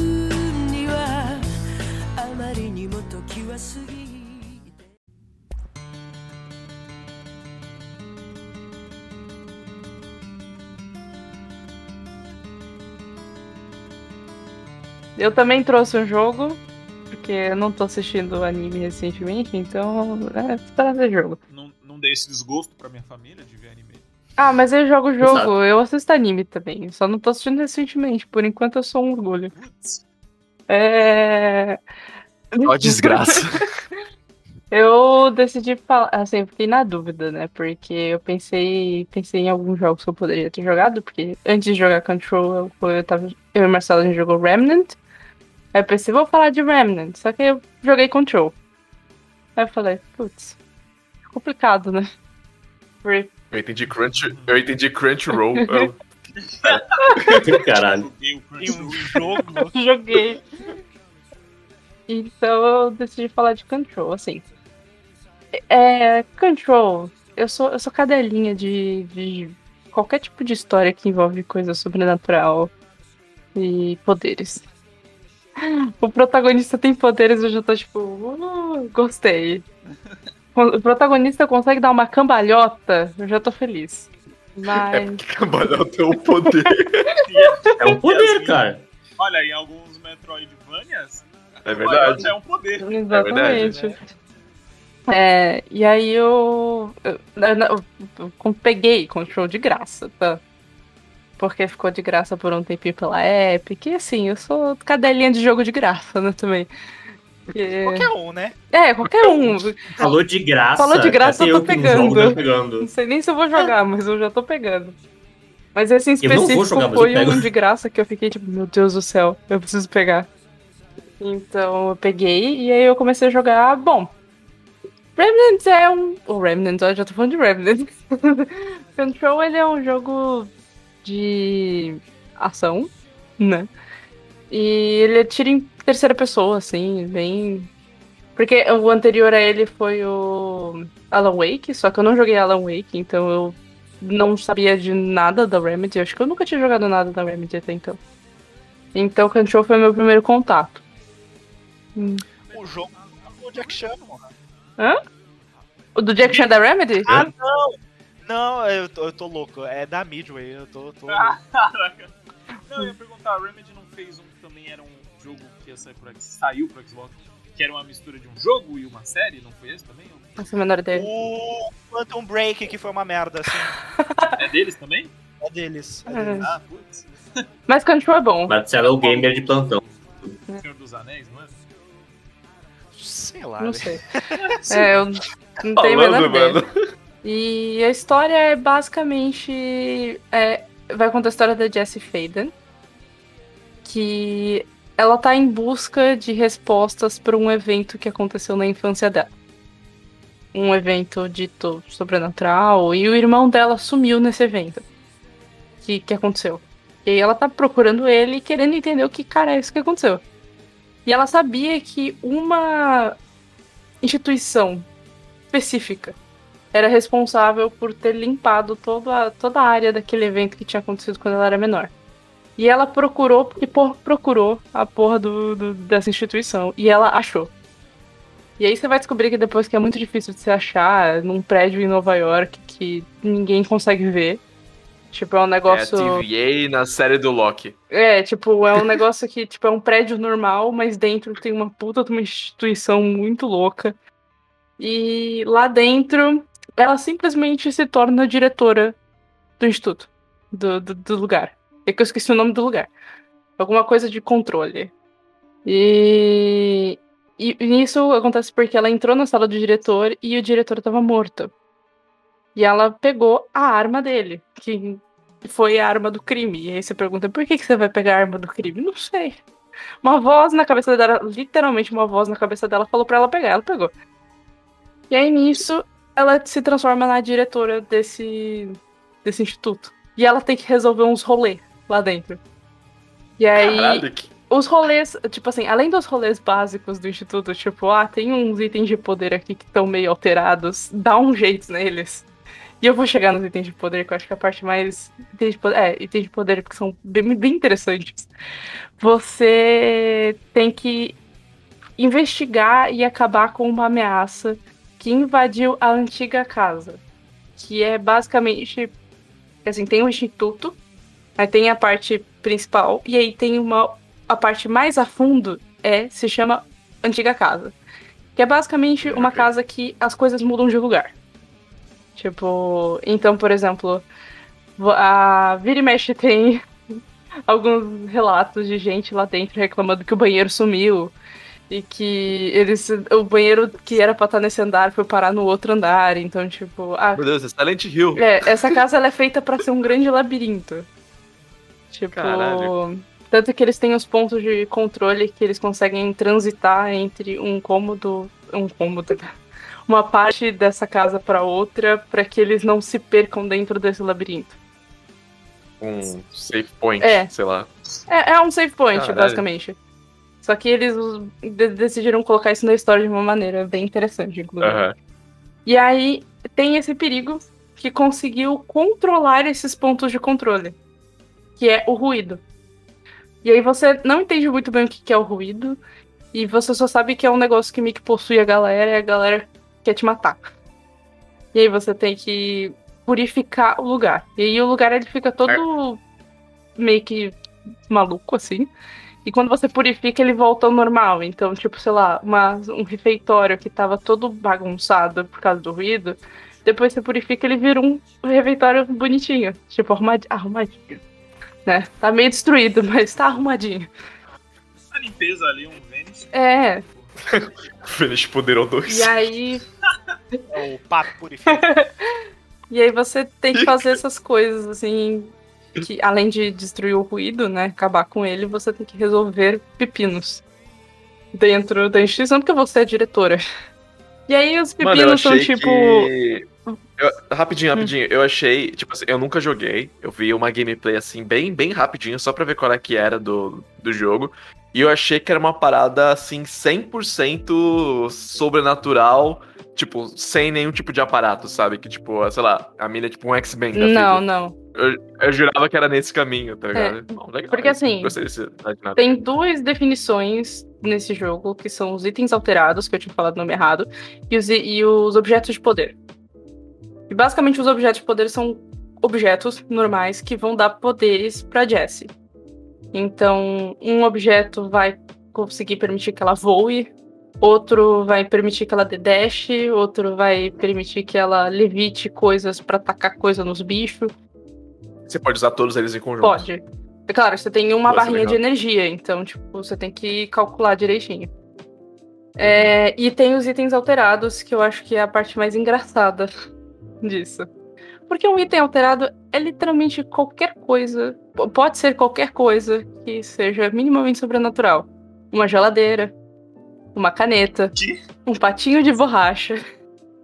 Então, É, pra, pra contextualizar é, a lore de Control, né? Principalmente dos itens. é, desses itens aí, tipo, ele foi baseado em creepypastas. quem? É, é Em creepypastas. É. creepypastas, né? De tipo. Qual é o nome da, da creepypasta? Putz, eu esqueci o nome agora, mas é um tipo uma sigla. Eu esqueci agora. Episódio perdido do Bob Esponja. Não, não, tipo, é uma Peraí. creepypasta famosa que, tipo, é, é, um- é uma sigla lá que, tipo, é meio que contando relatos, né, de, É. tipo, de um grupo é, que, me... que, que, que nem mais ou menos acontece em Control, que, tipo, é, é uma organização que toma conta de acontecimentos sobrenaturais. É SCP Foundation, eu acho. Isso, É. isso. Os caças-fantasmas do sci-fi lá. Sim. Não exatamente, não exatamente. Tipo, é, e, e assim, essa... O suicídio do Mickey Mouse. É, Essas creepypastas, elas, tipo, meio que é, nessa altura do campeonato não, não tem me- meio que um autor. Tipo, você, Que você pode em escrever. si é, não tem autor, é meio que uma coisa da internet, sabe? Não é que não tem É. autor, né? Alguém escreveu, mas, tipo, não tem alguém É, Quem direcionado. escreveu, jogou e não, É. Vamos fazer uma live? Vamos fazer uma live lendo crime? Vamos, vamos, vamos, pelo amor de Deus, vamos. Eu topo demais. Achei. Eu topo demais pra Assim, eu falei, eu falei isso e automaticamente me arrependi porque eu lembrei que eu moro sozinho. Então. É, Eu sou uma pessoa muito cagona, então acho que não. Eu vou esperar. Eu vou esperar minha namorada passar uma, uma semana comigo, e aí sim eu faço a live. Fazer esse episódio na sexta-feira e ninguém fica, fica Isso, sozinho. Isso, obrigado. Obrigado. Boa. Caralho. Concordo. Eu acho, É, eu acho uma pra, boa. pra o sol nascer e eu dormir, né? Mas é, eu acho engraçado, porque logo no começo do jogo você encontra um documento, tipo, na porta de entrada, porque assim, a Jess, ela chega chegando, tipo, não tem ninguém ali na, na recepção. Ela só entra. Aí você encontra um documento assim que fala sobre regras do, do prédio, do que, que você não pode entrar. Tipo, certifique-se de que você não está carregando um telefone celular, uma caneta esferográfica, um patinho de borracha. Tipo, umas coisas muito específicas você fica. Tá. Tipo, porque se no começo do jogo você não entende porra nenhuma o que tá acontecendo. O que, que é aquilo item alterado, não sei o que. Então você fica. Você não pode entrar com uma caneta Bic. Tipo. E, eu- e isso é muito engraçado. E aí tem missões, por exemplo, em que você precisa neutralizar esses itens alterados. Então tem um momento em que você tem que ficar literalmente correndo atrás de um patinho de borracha pra neutralizar ele. Ele tá causando. Nossa, porque. Ele- mas ele vai pra cima de você? Não, não, é tipo, ele tá aqui, aí você chega perto, pum, ele vai embora. E aí fica um barulhinho. É, cada, cada, cada item meio que se manifesta de forma diferente. É, por exemplo, a geladeira. Principalmente quando você lê o- os documentos, É. né? O principal, uma das coisas mais interessantes de você fa- fazer nesse jogo é ler os documentos que você encontra por aí, É. né? E, Uhum. e, tipo, são os relatos de vários itens, de vários casos que rolaram, tá ligado? Tipo, ah, tem um que é do espelho, É, né? Que, tipo, meio que Uhum. tem né, um- um- meio que o um mundo invertido no espelho.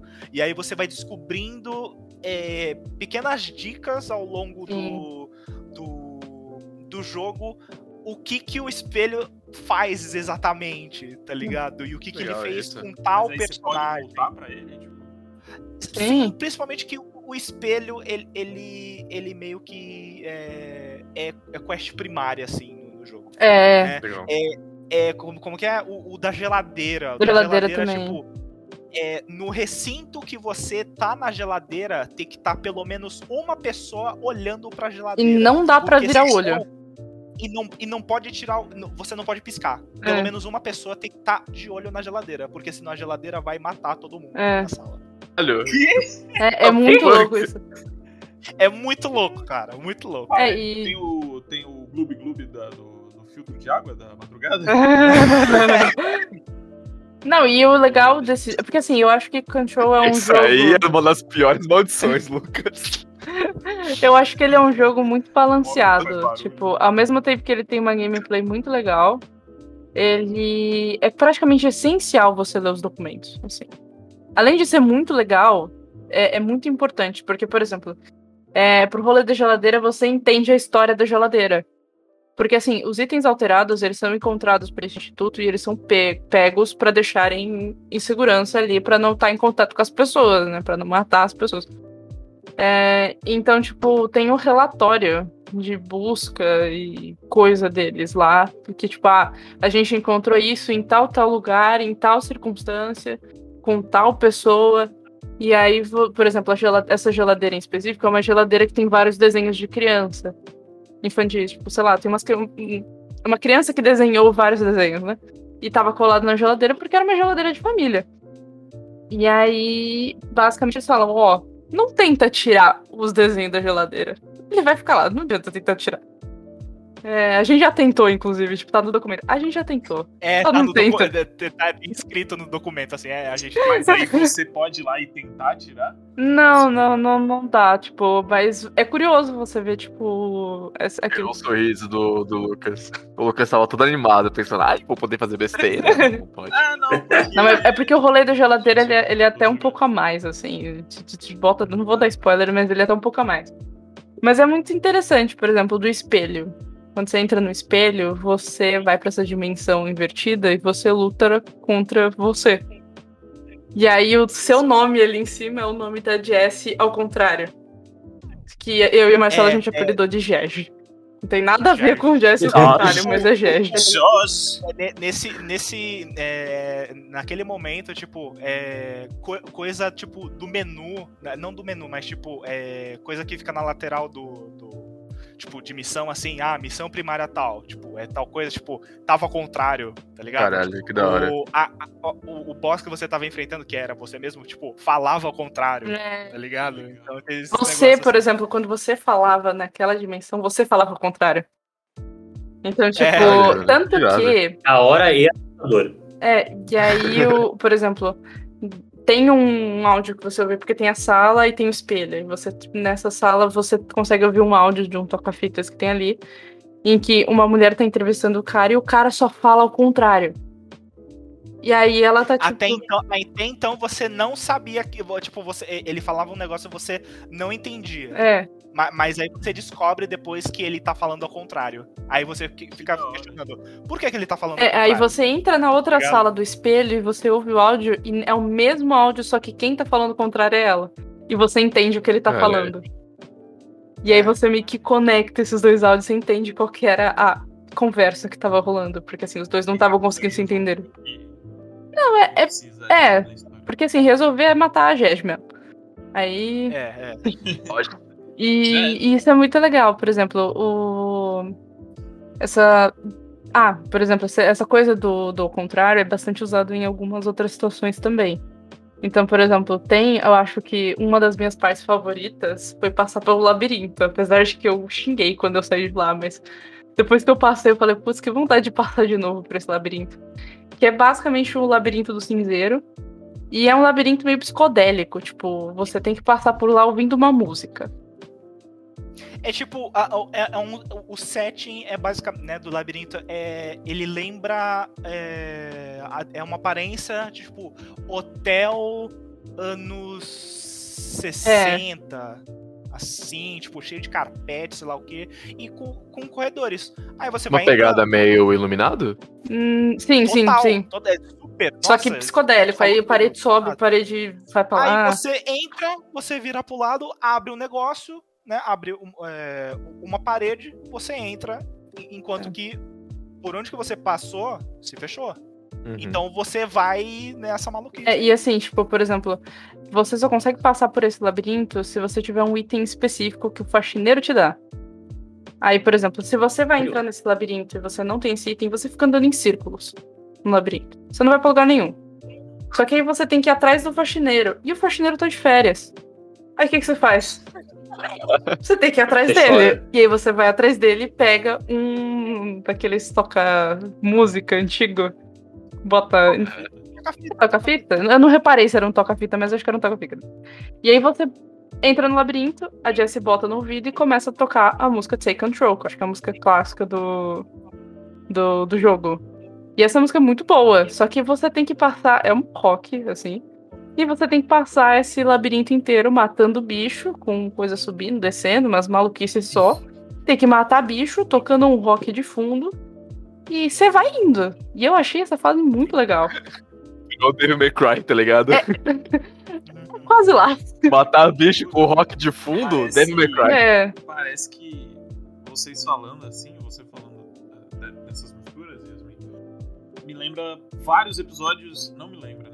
Parece vários episódios de Arquivo X, assim. Mas é, É, é- é nessa vibe, é nessa vibe. com várias coisinhas estranhas. Nossa, se tivesse outro personagem, se ela fosse dupla com alguém, se ela tivesse uma dupla, é, eu ia falar que é Arquivo X, quase. é. Não, mas, mas a ideia é que é tipo, ah, é um lugar onde que a galera toma conta e tipo relata esses casos assim. sabe? É, é, é um arquivo X, assim, Total, total. na sua essência. E é, nossa, é Parece muito legal, é muito legal. Eu, eu queria, tinha- tanto que assim, eu falei, o único defeito desse jogo é que ele acaba. Porque eu, eu, nossa, eu, eu passaria horas da minha vida resolvendo BOs dentro daquele instituto. Assim, me bota como. Mas ele tem um final bem. Tem, tem, tem o final bem fechadinho. Ou tu não. Ah, ah, ah, assim, tu eu, ah, eu, eu, que, que eu, que eu, que eu tava assistindo a gameplay enquanto que ela jogava, eu discordo um pouco. Eu, eu acho que ele não é total fechado. Eu- ele meio que, tipo, dá meio que, tipo, uma janela assim, ó, Sim, sim, é.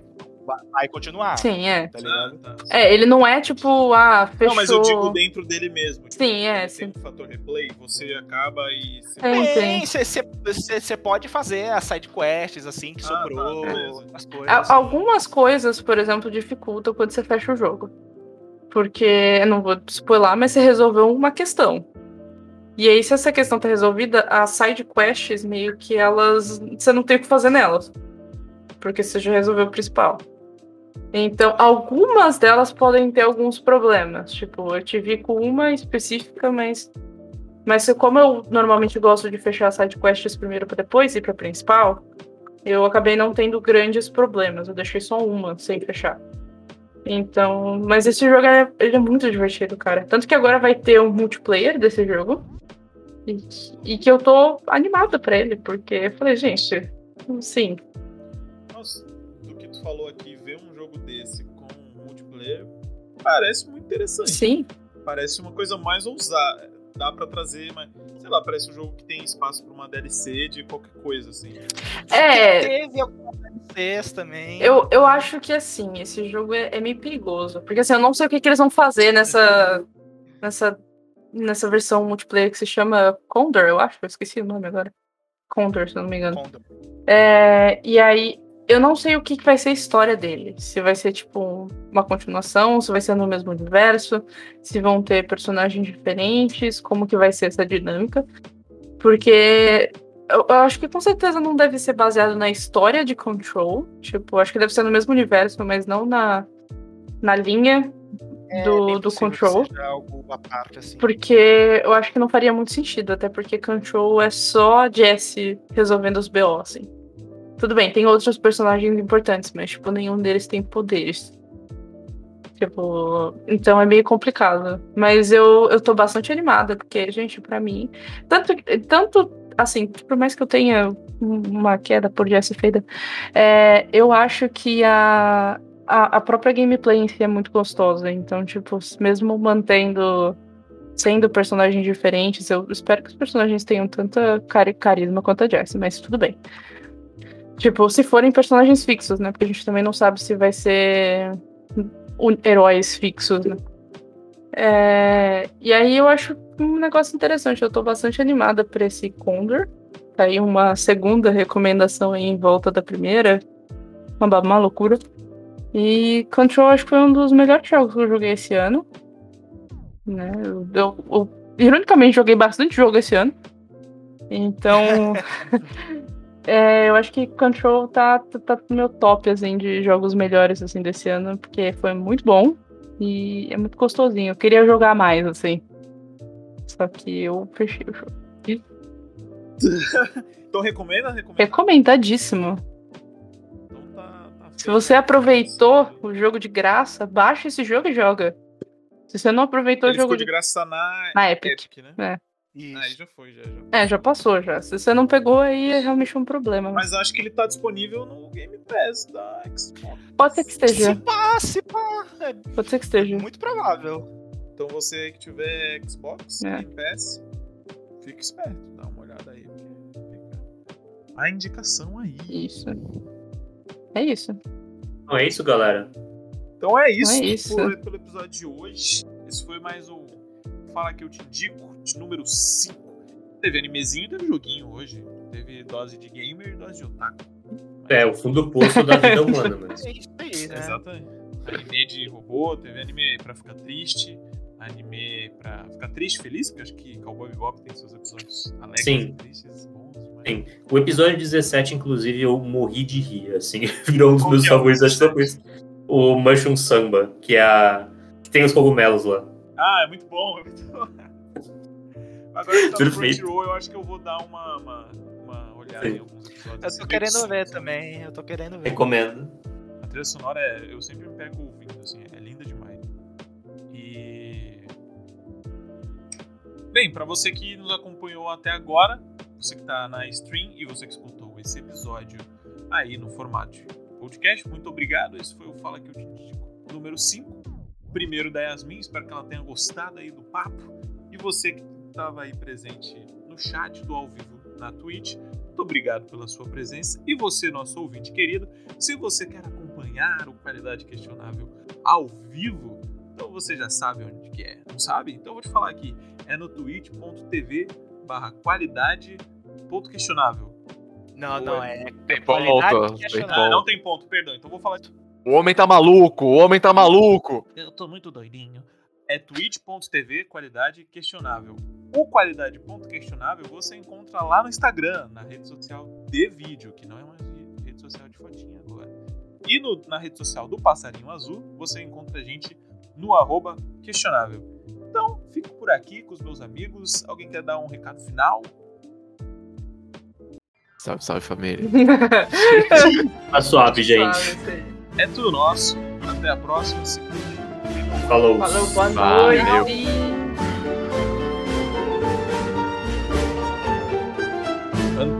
Anda de moto bombom, hein, gente. Tá liberado. Terveeks luulin merta kerran, runon lausui hän.